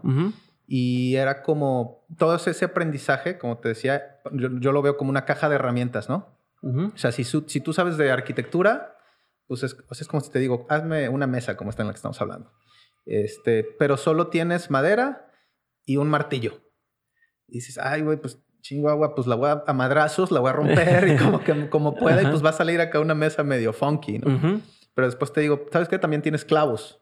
Ah, bueno, pues ya Ah, pero mira, aquí está un serrucho, ¿no? Y aquí está. Entonces vas agregando herramientas. Entonces, entre más herramientas tengas, pues tu producto va a ser un poquito más redondo o más completo. Entonces, todo ese tipo de obras fueron herramientas y ganamos premios y, justo eso, ¿no? Como fue muy importante no creérnoslas y, y, y a pesar de que estamos muy jóvenes y, que, y agradecemos mucho haber sido reconocidos, este, pues era como que un indicador de están haciendo las cosas bien, pero síganle, ¿no? o sea, no, no, o sea, no voy a tomarlo como, ajá, de que, ok, ya, ya, ya gané, me siento en mis laureles, como dicen, de que ya estoy me chido. Me voy a poner a hacer cuevas, ¿no? Ajá. No, no, no. O sea, es que sigue. Lo que sigue, ¿no? y tomamos ahorita proyectos de ese tipo, como los proyectos que hacemos por encargo así, que nos encargan diseñar algo, siempre son proyectos como muy... Eh, en los que, los que nos van a dejar una experiencia para agarrar otra herramienta y, hacerlo. Entonces, entonces dijimos, vamos a agarrar todo el aprendizaje de, clientes a los que le dimos valor, que les resolvimos el capricho, a lo si quieres ver a una persona, y vamos a agarrar todo ese conocimiento y usarlo para resolver un problema global, que es la, la, ciudad. Que sigues en eso, ¿verdad? Quiero pinches solucionar el tema de la ciudad. Exactamente. Y es por eso nace Urbita, ahora eh, Por eso nace este, Urbita. A ver, explícame qué pedo con eso. Urbita nace de la cueva, o sea, porque em, yo, yo dije, ya, o sea, no es posible. Eh, habíamos hecho un ejercicio en Querétaro, hicimos unas casas en las que en un fraccionamiento dijimos, oye, todas las casas también gachas, vamos a hacer algo que cueste lo mismo, este, pero esté muchísimo más chingón, ¿no? Entonces, y en vez de, ¿por qué los techos tienen que ser de 240? ¿Por qué no de 3? ¿Por qué las ventanas tienen que ser de aluminio? ¿Por qué no de PVC chido? Y si eficientizamos la, estructura, pues podemos dar esta, eh, unos espacios más grandes, unas ventanas más chidas. Y eso, esos intercambios que, que, que, estuvo bien padre y vendimos esas casas como que rapidísimo por internet incluso. O sea, de que recibimos internet, las vendimos y dijimos, ok, vamos a empezar a desarrollar. Ese fue tu, tu, como le llaman ahora, tu producto mínimo viable. Exactamente. Este, va, pues me la juego con esto chiquito y avanzo. Y empezamos, ¿no? Y juntamos algo de dinerito y, y, compramos un terreno en Tampiquito, aquí en San Pedro. Ajá. Y, y conocí en ese momento a mi socio Nacho este, y, y coincidimos porque él hizo su casa con, con Adobe. Me, me, dijo, ah, te quiero conocer porque está bien padre la cueva y yo hice mi casa con Adobe. Y, y, dije, sí, la cueva. Y de repente sale de que yo acabo de comprar un terreno en Tampiquito porque creo que ya deben de ver cosas como para, de vivienda céntrica para jóvenes. Y dice, ay, está bien padre, yo siempre quise haber hecho eso. Como que nadie se animaba, nadie tomaba los riesgos y siempre vamos a asociarnos y vamos a empezar algo, ¿no? Okay. Y empezamos queriendo hacer vivienda céntrica, pero nuestro enfoque más era eh, que no se desplazara la gente de estos barrios, porque Tampiquito es un, es Sí, para quien escucha de fuera, Tampiquito es un barrio, en, medio de San Pedro Garza García, del municipio, eh, como decimos, de, más ingresos per cápita de México, o uno de los más... De los más... Casi de Latinoamérica, ¿no? Es una zona como muy, muy fresa. Sí, y hay un barrio... hay un barrio en, en, que quedó encerrado ahí, que es un barrio como de gente de servicio, que eran jardineros, este, eh, carpinteros, muchos oficios. Y y pues que se quedaron como rodeados de zonas como muy caras, ¿no? Ajá. Y que hubo mucha, hay mucha presión ahorita inmobiliaria en esas zonas. La gente llega, les compra lo más barato posible. A estas personas les suena como a mucho dinero. Entonces dicen, ah, por fin voy a comprarme la casa nueva que siempre quise. Se van y ya nos pasó varias veces nosotros decíamos, llegamos con la gente le decimos, no vendas, este lugar está bien, es, un lugar que te va a traer muchas cosas. Eh, jamás vas a poder recuperar este patrimonio, pero además el estilo de vida que llevas aquí en ese lugar donde tú, tú, tú, quieres irte a vivir, que eran los fraccionamientos donde yo trabajaba, que no o sea, los, de, los, de, los, de, interés social. O sea, se quieren ir a comprar una casa, un fraccionamiento cerrado donde hay una alberca para 100 casas, ¿no? Y entonces dices, no, allá voy a tener todo eso que me enseñan en los espectaculares. O sea, voy a vivir en una alberca y pues ahí toda la gente que sale en espectacular está feliz. Entonces yo voy a ser feliz, ¿no? en los bioparks. Exactamente. Y no, o sea, a los, la, mucha gente la tratamos de convencer de que no se fueran del barrio Yo te vendo. Eh, les compramos y al final del, les decíamos, nosotros lo que les ofrecíamos era, quédate, hacemos un departamento para ti, tú te quedas a vivir en, este, en esta propiedad donde estado siempre. Eh, va a venir gente a vivir aquí, jóvenes, estudiantes, profesionistas. Tú vas a recibir parte de las rentas y además pues va a haber algo de empleo en temas de limpieza, comida, todo eso. Y nuestro sueño era que tu, tu siguiente generación pueda costear vivir en uno de estos departamentos si quiere y, llevarlo, o sea, transmitirle esas oportunidades de, sus circunstancias que quedaron en una zona de mucho dinero, pues ahora le vamos a, vamos a repartir las oportunidades, ¿no? Sí, como también un, tema de, cerrar la brecha económica, económica ¿no? De, que a veces, no puedes escalar o no puedes subir eh, de nivel socioeconómico porque no hay oportunidades. Y que estaban ustedes tratando de proveer la misma oportunidad. Exacto, como un social mix. Este, porque además la ciudad está hecha para que las clases socioeconómicas se segreguen, o sea, se separen. y eso hace todavía más difícil que alguien esté en casa baja pueda aspirar a, cambiar a un mejor empleo, una mejor oportunidad, simplemente la movilidad social. Se movilidad social, sí, exacto, que te puedes mover. Si estás en un contexto en el que hay varias clases socioeconómicas y hay gente talentosa eh, de bajos recursos conviviendo con gente que tiene el capital, las oportunidades, y se cruzan, aunque sea en la calle, y se saludan o le hacen la limpieza, esas, esas oportunidades se van a empezar a transmitir. Y la siguiente generación, no queremos gente ultra rica viviendo con gente ultra pobre. Queremos gente ultra rica, si quieres, viviendo con gente de clase media, ¿no? O, que mejoró que poco a poco vaya disminuyendo la, Esa brecha. La, brecha. Pero entonces estás diciendo que la gente que se iba, eh, hasta interrumpí, pero decías eh, gente que le queríamos que no se fuera. Eh, tuviste dos, tres casos de gente que sí se fue. Se fueron y, y, se murieron a los tres meses, los señores, ¿no? Era gente fallecieron. grande fallecieron. O sea, en tres meses, su, su idea de ir a una mejor casa fue, no, pues aquí no conozco a mis vecinos, este, hay inseguridad, no puedo salir a la calle, nadie se, nadie se conoce, no hay arraigo, y se deprimían y caput. O sea, este, fue, fue así como una, A nosotros nos demostró que, que pues es un problema real, ¿no? o sea, te vas a morir allá. Así, así literal, te vas a ir a morir. Y ok, qué cabrón. Este... Entonces... Y, y, nos dimos cuenta de que, oye, pues nosotros, de nuestra buena intención de que la gente no se vaya, nos dimos cuenta que el tema era este, de creencias, ¿no? Y de expectativas y de drive, o sea, cosas que traen la gente en la cabeza. Sí, es el sueño, ¿no? Quiero que vendo aquí, me compro una casa mejor y bla, bla, aunque esa perspectiva de lo que es mejor no siempre es lo que realmente sea lo mejor. Exactamente. Tu progreso, las cosas que te venden como calidad de vida o progreso no, no generalmente no mejoran tu calidad de vida, ¿no? y, y dijimos, híjole, pues queremos proveer que la gente no se vaya, pero que esa gente no se desplace o la desplacen, pero esa gente se está desplazando sola. O sea, ellos mismos se quieren ir, ¿no? Ok. Entonces dijimos, híjole, pues está, está complicado. Y, y en, ese, en esos tiempos que empezamos a hacer Urbita, empezamos a hacer como el primer departamento, ya nos empezaron como que a creer en el Sí, porque me dices que, que, entró Nacho a la, ecuación y que compraron un terreno y, y, que nadie quería construir ahí, me estabas diciendo. Sí. Sí, que era, que era como muy complicado construir en estas, en estas colonias, ¿no? Porque además eh, son zonas que están, son terrenos muy chiquitos, que a un desarrollador grande, pues a veces no les interesa como que entrar en estos lugares porque pues, quieren hacer un macro proyecto y, y que pues es, es, muy caro construir en una zona así donde estás limitado en espacio y además este, en una zona donde dices, oye, vas a traer gente de la UDEM, que es una universidad que está aquí de San Pedro, a vivir aquí en este barrio de gente Dije, pues sí, pues es la única manera en la que van a poder este, tener un buen, un buen precio y además esto, ¿no? Pues órale, ¿no? Y, no, siempre pues, te dicen, no se puede, no se va a poder. Y trajimos eh, estudiantes a vivir ahí. Hicimos muy buena arquitectura. Toda, la, toda la construcción fue como de muy alta calidad. O sea, metíamos aislamiento, se llama R30, que es como cinco muros de block juntos. O sea, muy, mucho aislamiento muy buena calidad de ventanas, de vidrios dobles, de PVC, o sea, cosas que en ese nivel de construcción jamás yo había yo he visto, este, para que la gente viva mejor, ¿no? Y entonces la gente estuvo dispuesta, si el lugar estaba tan bonito, el pretexto para ir a vivir es tan bueno, la gente sí va, ¿no? Y, y se empieza a dar cuenta esa gente que empieza a vivir como mejor en, estas, en estos edificios, o sea, sí ya viven más cerca de su universidad, de su trabajo, eh, los servicios que siempre batallas de que quién me limpie, quién me haga desayunar, este, quien, una frutería, los tienes ahí a la mano. Y antes decían, no, pues, ¿cómo va a vivir junto a la muchacha, no? Y ahorita ya dicen, qué padre que vive aquí Dona Juani, porque además a veces me cuida a los niños y entonces yo salgo y mis hijos pueden correr por la calle y todo el mundo se conoce y hay eventos. O sea, mejoró la calidad de vida de, todas estas personas. Y entonces cambiamos, hicimos un pivotaje bien complicado, ¿no? De nuestro primer enfoque que era...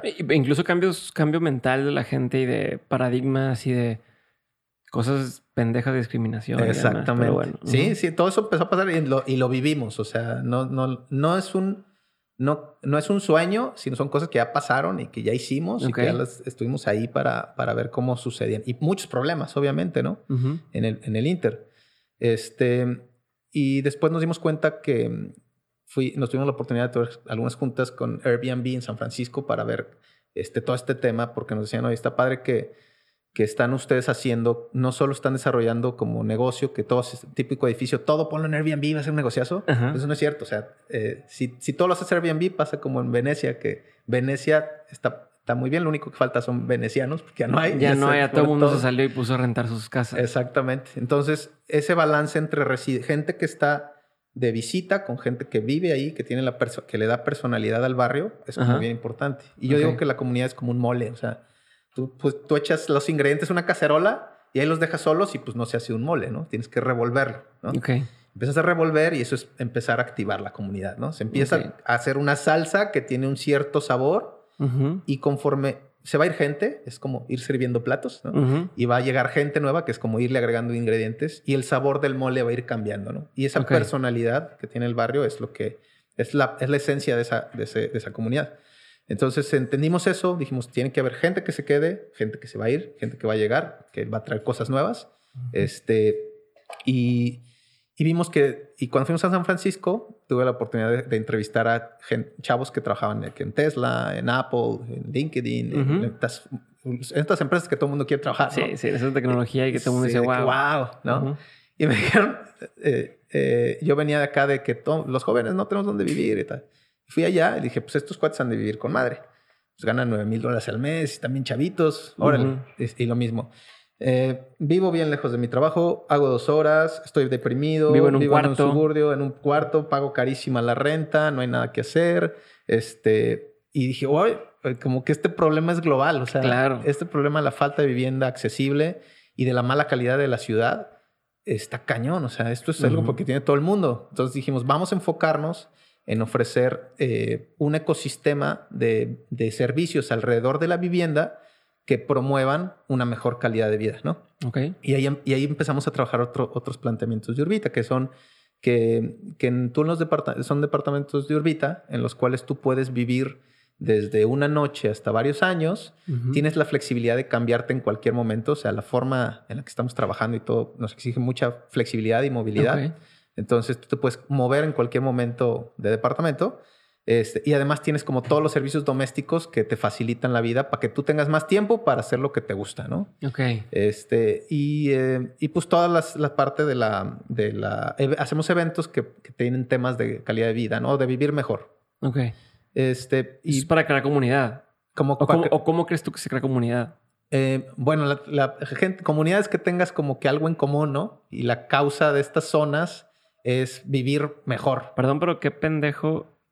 O sea, qué padre eso que dices de comunidades que tienes cosas en común. Exacto. De tanto que escucho la palabra, no, no piensas en común. sí. Yo pienso en comunidad, pienso en grupo de personas y pienso en nada más de grupo, pero no, pero te, es, una estupidez. A lo mejor todo el mundo dice que ah, obvio, como es, pero no lo había pensado en ese nivel de tan obvio que es de, de pues, comunidades, encontrar gente tiene cosas en, común. Exactamente. Ok, qué güey. que, que, puedan tener intereses en común. Sus, eh, puedan tener algo en común dentro de sus diferencias, ¿no? Claro. Y, y, lo que hacemos es tratar temas relacionados con vivir mejor y ver de qué forma eh, caben todos. Y lo que hacemos son eventos, básicamente, ¿no? Sí, pero como haces, haces obvio o buscas poner al frente lo que tienen en común. O sea, que surjan esas comunidades, esas cosas comunes que tienen entre todos. Exactamente. Los problemas mm. normalmente son las cosas que más en común están, ¿no? Ajá. Este, de que el ruido, los perros, los estacionamientos, este, normalmente esas son las cosas que compartes, pero después te das cuenta que pues la, también la necesidad de oportunidad, la necesidad de servicios, eh, un oído de entrada, o sea, gente que está deprimida porque no tiene amigos o, o, viene llegando de, de fuera y no sabe con quién conectar son como cosas que necesitas, ¿no?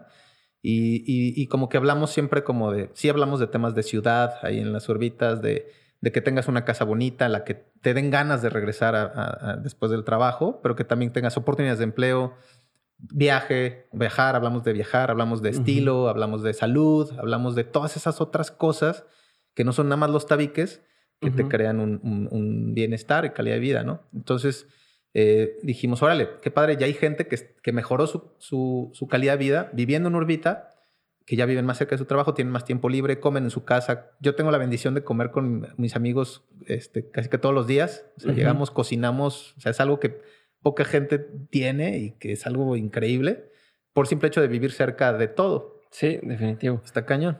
Y algo que quería tocar, por lo que quería que habláramos de Urbita, es por el tema del modelo de negocio que tienen ustedes, ¿no? Este, eh, me compartías hace rato este insight de que, de que sí, bien, las personas quieren invertir en el tema inmobiliario y bienes raíces, pero eso no significa que tengo que comprar una casa de un trancazo. Y ni siquiera es, muchas veces no me alcanza para comprar una casa, pero sin embargo quiero invertir en bienes raíces, ¿no? Entonces, a partir de esto, o, si ese fue el insight, o hay más insights, me los puedas compartir y, y platícame un poquito del modelo de negocio, que creo que es es, diferente, nunca lo he escuchado. Ok, mira, la, la, vivienda en renta, que es lo que estamos haciendo, pues te da mucha flexibilidad y es algo que los jóvenes estamos como que asimilando muy bien y, estamos buscando porque nos podemos mover en cualquier momento, ¿no? Eh, si bien resolvimos muchos problemas de los que te platicaban al inicio, o sea, ya estamos, ya están cerca de educación, cerca de oportunidad, está, pero ahora el patrimonio no está, ¿no? Que era el revés, ahora no, no, no, no, has invertido en nada y mucha gente dice, estoy tirando el dinero a las basuras y estoy rentando. Pero realmente estás invirtiendo en tu calidad de vida. Exacto, yo creo que estás, estás pagando por flexibilidad. Exactamente. Entonces dijimos, ¿qué opciones tienen los tenemos como jóvenes para acceder a crear un patrimonio? Y, y dije, wow, o sea, siempre, en una generación atrás te decían, tienes que comprar tu casa, ¿no? Y ahorita te dicen, tienes que invertir en bienes raíces, ¿no? Y entonces, este, pues te das cuenta que, que, mm, que, realmente el mercado de los bienes raíces, si tú quieres acceder a él, pues es muchos jóvenes, pues por medio de un crédito, comprarte un DEPA o una casa, ¿no? y, y, te pones a pensar y dices, híjole, pedí... Sacas un, crédito, eh, das el enganche que ahorraste y luego el crédito lo vas pagando con la renta que le cobras a alguien más por vivir ahí y ahí más o menos vas sacándolo a dos, o sea, bueno, hasta después de no sé cuántos años puedes ya ahora sí decir, que ya esto es mío, pero ya para entonces ya cambió por completo tu vida y bla, bla, ¿no? Y normalmente te dicen, no, hombre, este, esta, esta casa que vas a comprar la vas a rentar súper bien, bien rápido, este, ya vale un chorro y va a valer mucho más, ¿no? y entonces, este, y, y, tienes que, pues, agarras y sacas el crédito y te dicen, no, hombre, y te dicen, no, pues se va a pagar sola, o sea, la casa, o sea, con la renta que tú cobres, va a pagar. Entonces, híjole, pues esa casa ni me gusta, este, pues a ver si alguien la renta, ¿no? Entonces, Nada más piensa, si tú no quieres vivir ahí, o sea, difícilmente alguien más lo va a encontrar como que atractivo, ¿no? Sí, cuando es 100% por negocio, pues no. No, no sí, no está pensado para que la gente viva bien. Entonces la gente no va, en, teoría va a buscar este tipo de espacios. Pero además, pues sí hay, sí hay mucho tema de especulación, ¿no? O sea, de que em, todo esto tiene que ver con una filosofía un poquito más profunda de que la riqueza en, algún momento, o sea, la representación de la riqueza eh, o del dinero, este, pues en su forma más primitiva fue en algún momento pues, alimento, energía, trabajo, etcétera, ¿no? Entonces, en toda esta construcción del sistema financiero que hemos hecho, pues hemos este, distorsionado un poquito de dónde vienen los recursos, ¿no? Y y, ha habido pues, mucha acumulación de capital por, por, el tema de las empresas, de, los, de las compañías, que han servido también para el progreso de la sociedad, pero se ha acumulado una cantidad grande de capital que a veces no sabes ni dónde guardarla, ¿no? los, los, los, capitalistas. Y eh, pues se crean eh, edificios o bienes raíces diseñados para almacenar capital, ¿no? Son edificios muy padres, muy bonitos, eh, cumplen una función de inversión, pero tienes un problema de que tienes muchísimos metros de, edificios vacíos en el centro de la ciudad y muchísimos jóvenes pasando vidas en, en, horas hombre para trasladarse a esas mismas zonas donde hay edificios vacíos, ¿no? O sea, entonces tienes un problema porque, que... Porque no está hecho, está hecho para el inversionista, para que alguien compre y diga, ok, aquí tengo mi dinero puesto y algún día va a valer más. Oye, no te va a dar nada de rentas, no me importa, no quiero que se vaya a ningún lado. Yo le digo que es como el cofre del tesoro del siglo XXI, o sea, ahí lo pongo. Eso pasa en Miami mucho, es, es, este, eso pasa, ¿no? Y básicamente, pues la plusvalía va creciendo en función de la creencia de que es un lugar seguro para invertir. Y eh, como inversión, está muy bien.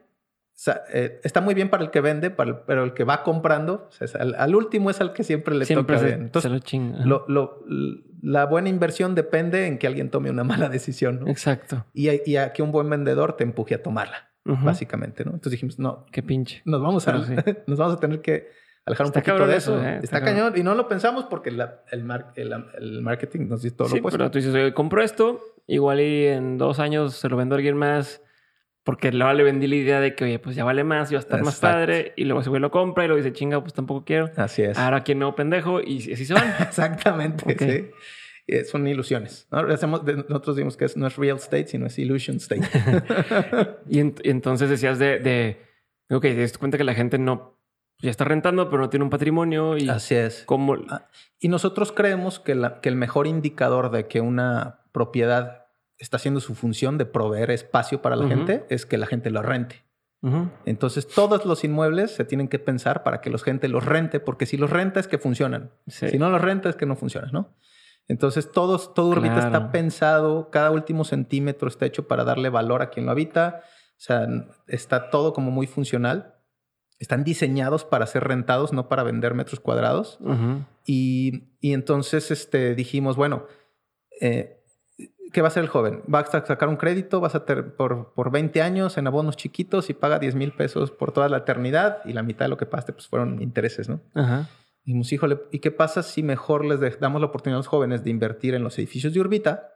Eh, que puedan ir comprando, nosotros dividimos los, los, inmuebles como que en fracciones, que les llamamos tokens, y entonces tú puedes ir comprando a tu propio ritmo pedacitos de un edificio que se está rentando, ¿no? Ok. Y entonces, eh, ¿para qué? Pues para, una, como vas comprando con lo que tienes, no debes nada y no pagas intereses. Entonces, todo tu dinero trabaja para ti. Eres un inversionista de un edificio de renta que satisface una necesidad. Si yo con pagar De- ese token me dan un, o sea, me da un rendimiento Te da las rentas que genera el edificio se reparten entre los en que tienen tokens, los tokens. o sea, en, la- en- en lo- las, las partes que pagaste. Exactamente. Yo pagué tres partes, me equivale a las tres partes que pagué. Si pagué diez partes porque me alcanzaron más, así te vas. Exactamente. Nosotros operamos el edificio, ah, nos encargamos absolutamente todo y tú no te preocupas de nada. Aquí están, Diego, tus rentas que te generó este, me- este, este mes. Y son rentas de un, de, un, de un edificio que además está construyendo una mejor ciudad, ¿no? Wow.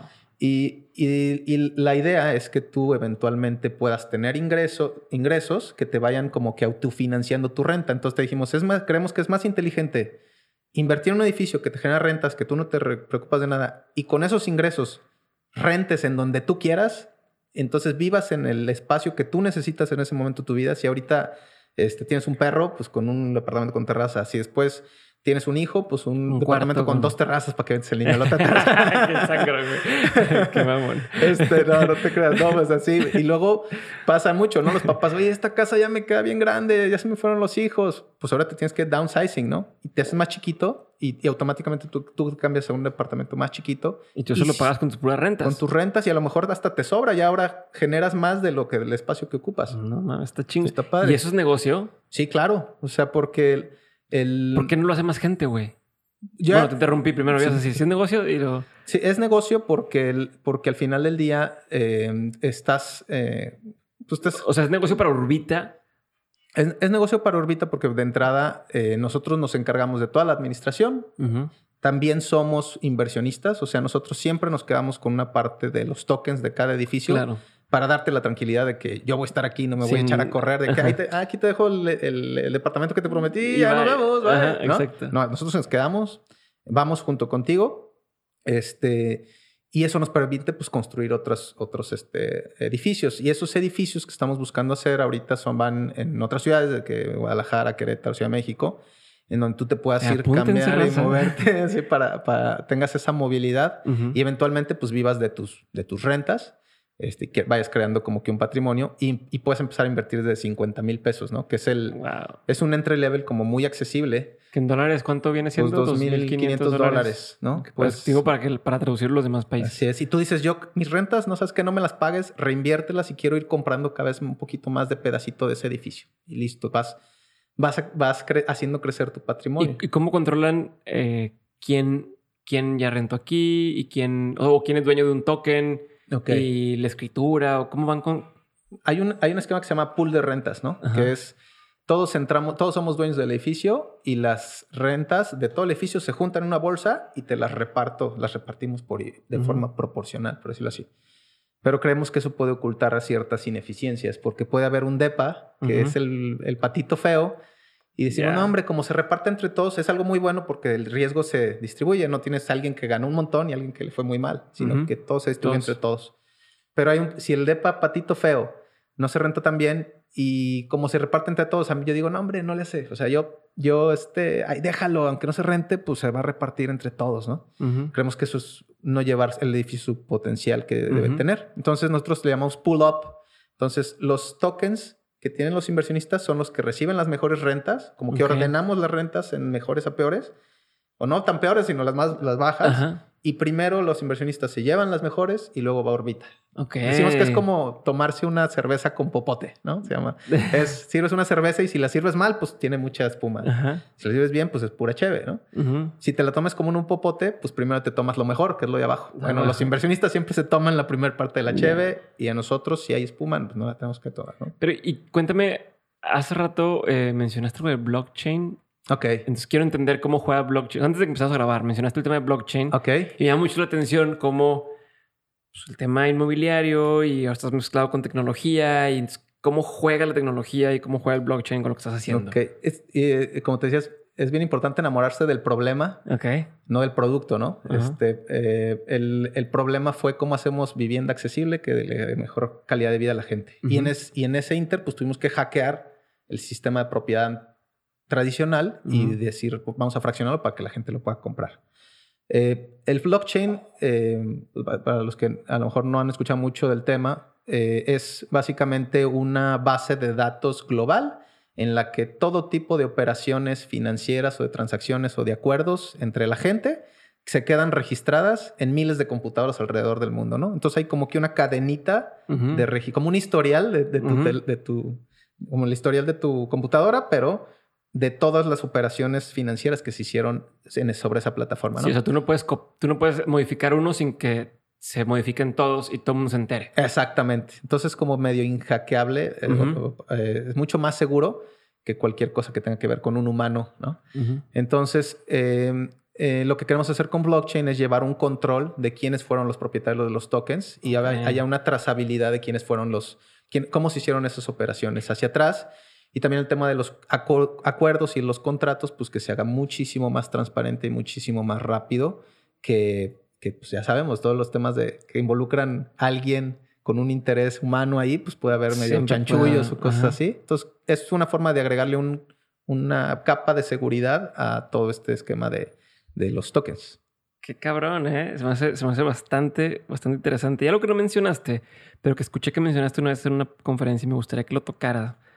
El tema de los carros. Ok. Eh, pero escuché, dijiste algo y no lo terminaste de explicar en ese momento, de que un carro ocupa cuatro espacios o algo así en, en la ciudad. No sé si podías hacer doble clic en eso. Ok. Eh, bueno, eh, sí, efectivamente, un, un, tu coche requiere cuatro cajones de estacionamiento en la ciudad, ¿no? ¿Por qué? Porque no, solo necesitas el cajón que tienes en tu caja, sino necesitas el cajón que, tiene, que, que vas a ocupar en tu oficina y requieres el cajón que vas a ocupar en el mm. centro comercial y el cajón que vas a ocupar en tal lugar, ¿no? Entonces, cada cajón requiere 35 metros cuadrados de ciudad. Ok. Este, entonces, tu cajón consume 120 metros cuadrados de ciudad, ¿no? Entonces muchas veces nos quejamos de que no hay espacio público, o sea, no, no es que no hay espacio, sí, sí hay, nada más que lo usamos para almacenar carros, ¿no? Y es, el espacio público es de todos y lo usamos para almacenar cosas que son privadas, ¿no? Es como si yo, suena muy tonto de que pues, la calle es de todos, aquí me puedo estacionar, pero si yo me compro un elefante que es de mi propiedad, pues no lo puedo guardar en la calle porque es una propiedad privada, ¿no? Y es espacio de todos, no puedo usar espacio de todos para guardar mi elefante, ¿no? Es lo mismo, pero pasa por miles en los carros. Y el carro se inventó con la buena intención de que la gente se pudiera mover como más fácil y más rápido. Pero lo que no vimos es que iba a tener un impacto en las ciudades y que todo ese espacio que requiere el carro en la ciudad la iba a hacer esponjarse, ¿no? Como hacer separar. Extenderse. Extenderse. Entonces, el momento en el que tú le extiendes, se hace más difícil conectar de un lugar a otro caminando, ¿no? Claro. Y lo hace más aburrido, además, porque en lo que tú te vas a encontrar entre un lugar y otro va a ser carros, Va a ser estacionamientos, va a ser calles, va a ser bardas. Y como ya no está cerca, pues se hace un poquito más inseguro. Entonces te tienes que proteger y haces eh, rejas y todo, ¿no? Entonces la ciudad, eh, he oído que pues dicen, eh, no, no caminamos porque no hay banquetas, ¿no? A la ciudad le hacen falta banquetas, ¿no? Y me ha tocado estar en lugares en Japón donde no hay banquetas y la gente camina y la gente comparte la calle. Y hay lugares donde hay banquetas hermosas infraestructura increíble, pero vas caminando junto a una barda y la gente no camina porque no es divertido, ¿no? Entonces la ciudad tiene que ser divertida para caminar, aunque no haya banquetes. ¿Cómo, cómo crees que se puede solucionar el problema? ¿O, o, qué sería una forma de solucionar este tema de, de la movilidad, de, de las banquetas o, o, de la calle para que haya cada vez, no sé si sea cada vez más personas en la calle o cada vez menos carros? o que los carros estén por otro lado? O sea, ¿qué tendría que suceder o cómo te imaginas tú? Imaginarte que el carro no se ha inventado. ¿Cómo harías la ciudad si el coche no se hubiera inventado, no? Pues así harías todo más cerca y tendrías todo más cerca. Ok. Eso es. o sea, no voy a tener que yo ir al doctor a no sé cuántos kilómetros de aquí, al súper, a no sé cuántos, que todo estuviera en mi misma colonia. Exactamente. Y el mejor plan de movilidad es un buen plan de uso de suelo. Porque la movilidad es muy cara. O sea, hacer mejor movilidad, o sea, que la gente se pueda mover más rápido requiere líneas de metro, ciclovías, más calles, puentes a desnivel. Eso es ultra caro. Elegir bien qué usos tienen que ir en la ciudad. Aquí debe haber comercio, tiene que haber un hospital, una escuela. Eso es gratis mm, casi, ¿no? Se requiere infraestructura, pero nada comparado con todo lo que le tienes que meter a la movilidad, ¿no? Entonces, este, es la movilidad es, la consecuencia de, la, de, de, un problema que la causa es el uso de suelo. Y como copiamos modelos de ciudad este, de Estados Unidos, quizás. Sí, que está todo separado y todo. Este es el distrito financiero que se muere en la noche. acá se viene, acá va a vivir la gente. Tienes razón, güey. No deja de existir. O sea, vas a un al distrito financiero en cualquiera de las ciudades, te puedes ir a, San Francisco y demás, y no está sucediendo nada, está muerto. Tienes que ir a la zona de los bares y a la zona de no sé qué madre para que sucedan cosas. Y estás desperdiciando. O sea, si fuera una tienda, te dirían, a ver, tienes, tienes horas de desuso, ¿cómo le haces para sacarle mejor provecho a cada metro cuadrado? Y aquí no lo estamos haciendo. No, no, estamos, se, muere una parte de la ciudad y luego vive otra, pero se llaman ciudades dormitorio. Acá la gente vive y llegas encapsulado en un carro a dormirte y sales encapsulado en la mañana al trabajo, pues a trabajar, ¿no? Entonces está cañón porque todo el tiempo que pasas en esos trayectos, en ese commuting, pues es tiempo de vida, ¿no? El final es un día menos el que tienes. Esto está Está, está muy cañón. Está, y, y es una, una, solución creo que bastante sencilla o simple. No sé si es la palabra de, oye, ¿por qué no lo está haciendo? O sea, estás pensando en tantas formas de que si la ciclovía y que respeten y eh, el metro, como bien dices, ¿por qué no construyen líneas de metro cuando la solución es a lo mejor un paso más atrás y decir, oye, pues si en ese edificio, o sea, si en el edificio que tú construiste está un mini super y está una enfermería y está una guardería, lo que quieras, ya no tengo que moverme de ahí y conozco más a mis vecinos y convivo más con la gente. Claro. Hasta suena medio obvio. Es como de que vato, ¿por qué, no está es, es, demasiado obvio, ¿no? Y también se, y sí se ha, se ha, hecho, pero empezaron como usos mixtos y alta densidad y vertical. Entonces te vas al otro extremo. Tienes torres altísimas, aisladas, este, y, que sí son uso mixto, pero están desconectadas de todo. Y la gente le da miedo y dice, no, eso es densidad y eso es uso mixto. No, yo no lo quiero junto a mi casa. Y, ah, claro, y pues eso políticamente es muy difícil de hacer. Y las leyes eh, van años atrás de las necesidades de la gente. Ah, definitivamente. Entonces, para que eso cambie desde el lado de la ley, si está haciendo este, esfuerzos muy fuertes de la ley, nueva ley federal de asentamientos urbanos, que ya ni tan nueva, ya tiene tres años, pero está empezando a implementar y los municipios están quebrando la cabeza de cómo hacemos para que haya esa libertad como de combinar usos sin que la gente abuse, porque eso es algo que siempre va a haber un marrano, ¿no? Como dirá mi amigo Pancho Mendiola, siempre va a haber un marrano. pero sí, o sea, porque dices, si te dejan, si te dejan poner un estacionamiento ahí o poner carros en la calle, pero no te dejan poner una tiendita. Una tiendita con un departamento arriba y con unos, o sea, no te dejan. Dentista. Y no son torres de 10 o 15 no, pisos. En un mismo espacio de dos pisos o lo que quieras. Exacto. Ahí puedas tener, resolver tus, cosas.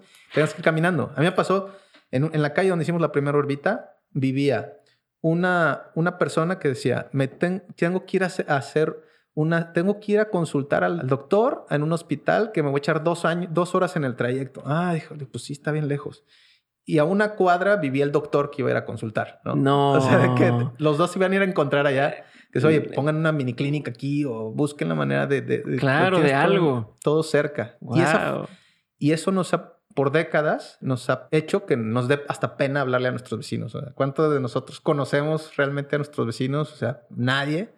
Y esa es la base de todas esas interacciones y todo ese intercambio de oportunidades, ¿no? Sí, nunca sabes si vives al lado de alguien que te va a dar una oportunidad o la que tú le puedes dar una oportunidad y es simplemente un, amigo. Es un jale activar una calle. O sea, una calle es una cuadra, no tiene que ver con cosas muy complejas. En tu misma calle, si alguien tiene la iniciativa de empezar a hacer que los vecinos se conozcan, van a salir cosas buenas indudablemente. y, las cosas de la, en común. De la tesis que tiene este eh, Richard Florida, eh, no sé si conoces, o Steven Pedigo, que hablan de de The Rise of the Creative Class, se le llama, donde justo en estos, en estos centros urbanos que antes, pues la gente de dinero se empezó a salir de esos centros urbanos para vivir en las afueras, pero casas muy grandes y demás que luego se fueron llenando, están regresando a estos lugares como el centro de aquí de Monterrey y demás, que está volviendo a habitarse, pero de esta industria o de personas de un perfil a lo mejor más creativo. Exacto. este, y de ahí surgen proyectos, surgen ideas y se, y, nos gustan los centros, o sea, nos gustan mucho los centros, eh, no porque sea el centro, o sea, el centro podría estar en cualquier lugar. ¿Por qué nos gustan los centros? Porque se construyeron antes de que se inventara el carro. Y eso nos gusta. O sea, nos gusta ese tipo de ciudades compactas en donde puedes caminar. Y sí, ahí sufre el carro. En el centro sufre el carro. ¿eh? Una de las ciudades bonitas que me ha tocado ir fue a Bilbao. Y es así. Claro. Caminas a todos lados súper peatonal, todo el mundo anda con su perro sin estar amarrado. Exacto. Está increíble. Sí, está cañón. Y eso es lo que nos gusta a los centros. Hay que ver cómo hacemos multicentros, ¿no? Llevamos esas características de urbanismo a otras zonas. Y no a lo mejor no como traemos a la gente a los lugares donde están las oficinas, sino llevamos también trabajo. Ahorita el tema, todo el tema digital, pues te permite trabajar en muchas casas, muchos eh, lugares. Nosotros tenemos un tipo de, perdón, que se llama home office, que básicamente se trata de que puedas legalmente trabajar en la, en la vivienda en la, que, en, la que, en la que estás y también puedas ahí vivir. O sea, esa, ese, esa boundary, esa, esa frontera entre trabajar y, y vivir o lugar para trabajar, pues digo, o sea, legalmente tú no podrías sacar una computadora en tu casa y trabajar. Tendría que llegar un policía y decirte, aquí no puedes trabajar. Pero la, la sociedad ya está muchos años adelante de las leyes. Están hackeando el sistema. Y, hay que ayudar a la gente que hace leyes a, empezar a dar esos, a, esos pasos. ¿no? Sí. Qué chingón. Vamos a pasar a la parte final de, del podcast. Llevamos un buen rato platicando. Este, ya sé que tienes que ir, pero, pero, pero dame chance a estas preguntas. No, pasa nada. Y vamos a empezar con la primera pregunta, eh, que estas preguntas las hago todo el mundo. Son preguntas corta la pregunta, la respuesta no tiene que ser tan corta y pasamos de una a la siguiente, a la siguiente, a la siguiente. Pregunta número uno, ¿cuál ha sido el peor consejo que has escuchado? Oh, dale a la segura, ¿no? A lo mejor ese sería lo, muchas veces lo más lo que parece lo más seguro es lo más inseguro, ¿no? He aprendido muchas eh, muchas veces que ahorita, por ejemplo, ¿no? en tema inmobiliario, dale a la segura hasta una placita comercial, hombre. ¿no? Ok. Y dices, ajá, y oye, ¿no sabías que en Estados Unidos están cerrando los moles? ¿No sabías que el retail está sufriendo una crisis y además no sabías que todo el e-commerce es lo que está dominando el mundo? O sea, ¿por qué voy a invertir en una plaza comercial? No, porque es lo seguro. Dice, no, pues estamos construyendo lo que se necesitaba hace 20 años. Lo que se necesita para adelante es otro. y se convierte en lo que tú dices de, ok, se lo vendo a alguien ahorita en chinga y me lavo las manos y, va. Y luego a ver cómo le hace para venderlo y para rentarlo. y... está bien cruel porque la gente que va a rentar esos lugares, o sea, la gente que promueve ese tipo de lugares, dices, ¿a qué te dedicas, Diego? No, pues hago macarrones. Eso es lo que necesita este lugar. Réntalo, réntalo, réntalo, ¿no? Entonces vas, lo rentas, truenas Ah, pues es que no hacías macarrones tan ricos, pero venga, habrá unos hochos. ¿Quién quiere hacer Lo que sea. Lo que sea, llénalo, ¿no? Y es una, y es, está bien cañón porque el tema del emprendimiento, pues este requiere, eh, pues, quitarnos todo ese tipo de ilusiones, ¿no? El tema de Orbita también, por ejemplo, algo padre de ir comprando en tokens que veíamos es esa libertad. Muchas veces cuando te amarras un crédito pierdes libertad, ¿no? Dices, híjole, emprendo o empiezo una startup, pero híjole, ya, ya tengo la hipoteca, no me puedo salir del trabajo o no puedo dedicarle ese tiempo, no puedo arriesgar esto. Y si tú vas comprando a tu ritmo y no tienes esa deuda, pues tú dices, híjole, ahorita freno mi compra de tokens, me voy a empezar el startup y luego regreso, ¿no? Entonces te, permite tener esa, esa movilidad también de, de, oportunidades para empezar a, a, emprender, que es algo que necesitamos. ¿Mejor consejo? El mejor consejo, pues yo creo que es más importante saber lo que no sabes, saber que no sabes lo que no sabes que creer que lo sabes todo, ¿no? Yo creo que ese sería uno de los más grandes consejos, sí. ¿Qué opinión tienes que poca gente comparte contigo? Eh, pues yo creo que el hecho de que sí podemos vivir sin coche, ¿no? Este, como, eh, como nos la, nos la han puesto tan fácil, el tema de vivir con un carro y vivir atado al carro y depender de un carro, siendo que realmente te va a consumir cuando estás joven te va a consumir el 40% de tus ingresos y comprar un carro recién graduado te va a cortar tu posibilidad de empezar a invertir en tu bien raíces o lo que quieras por 10 años, ¿no?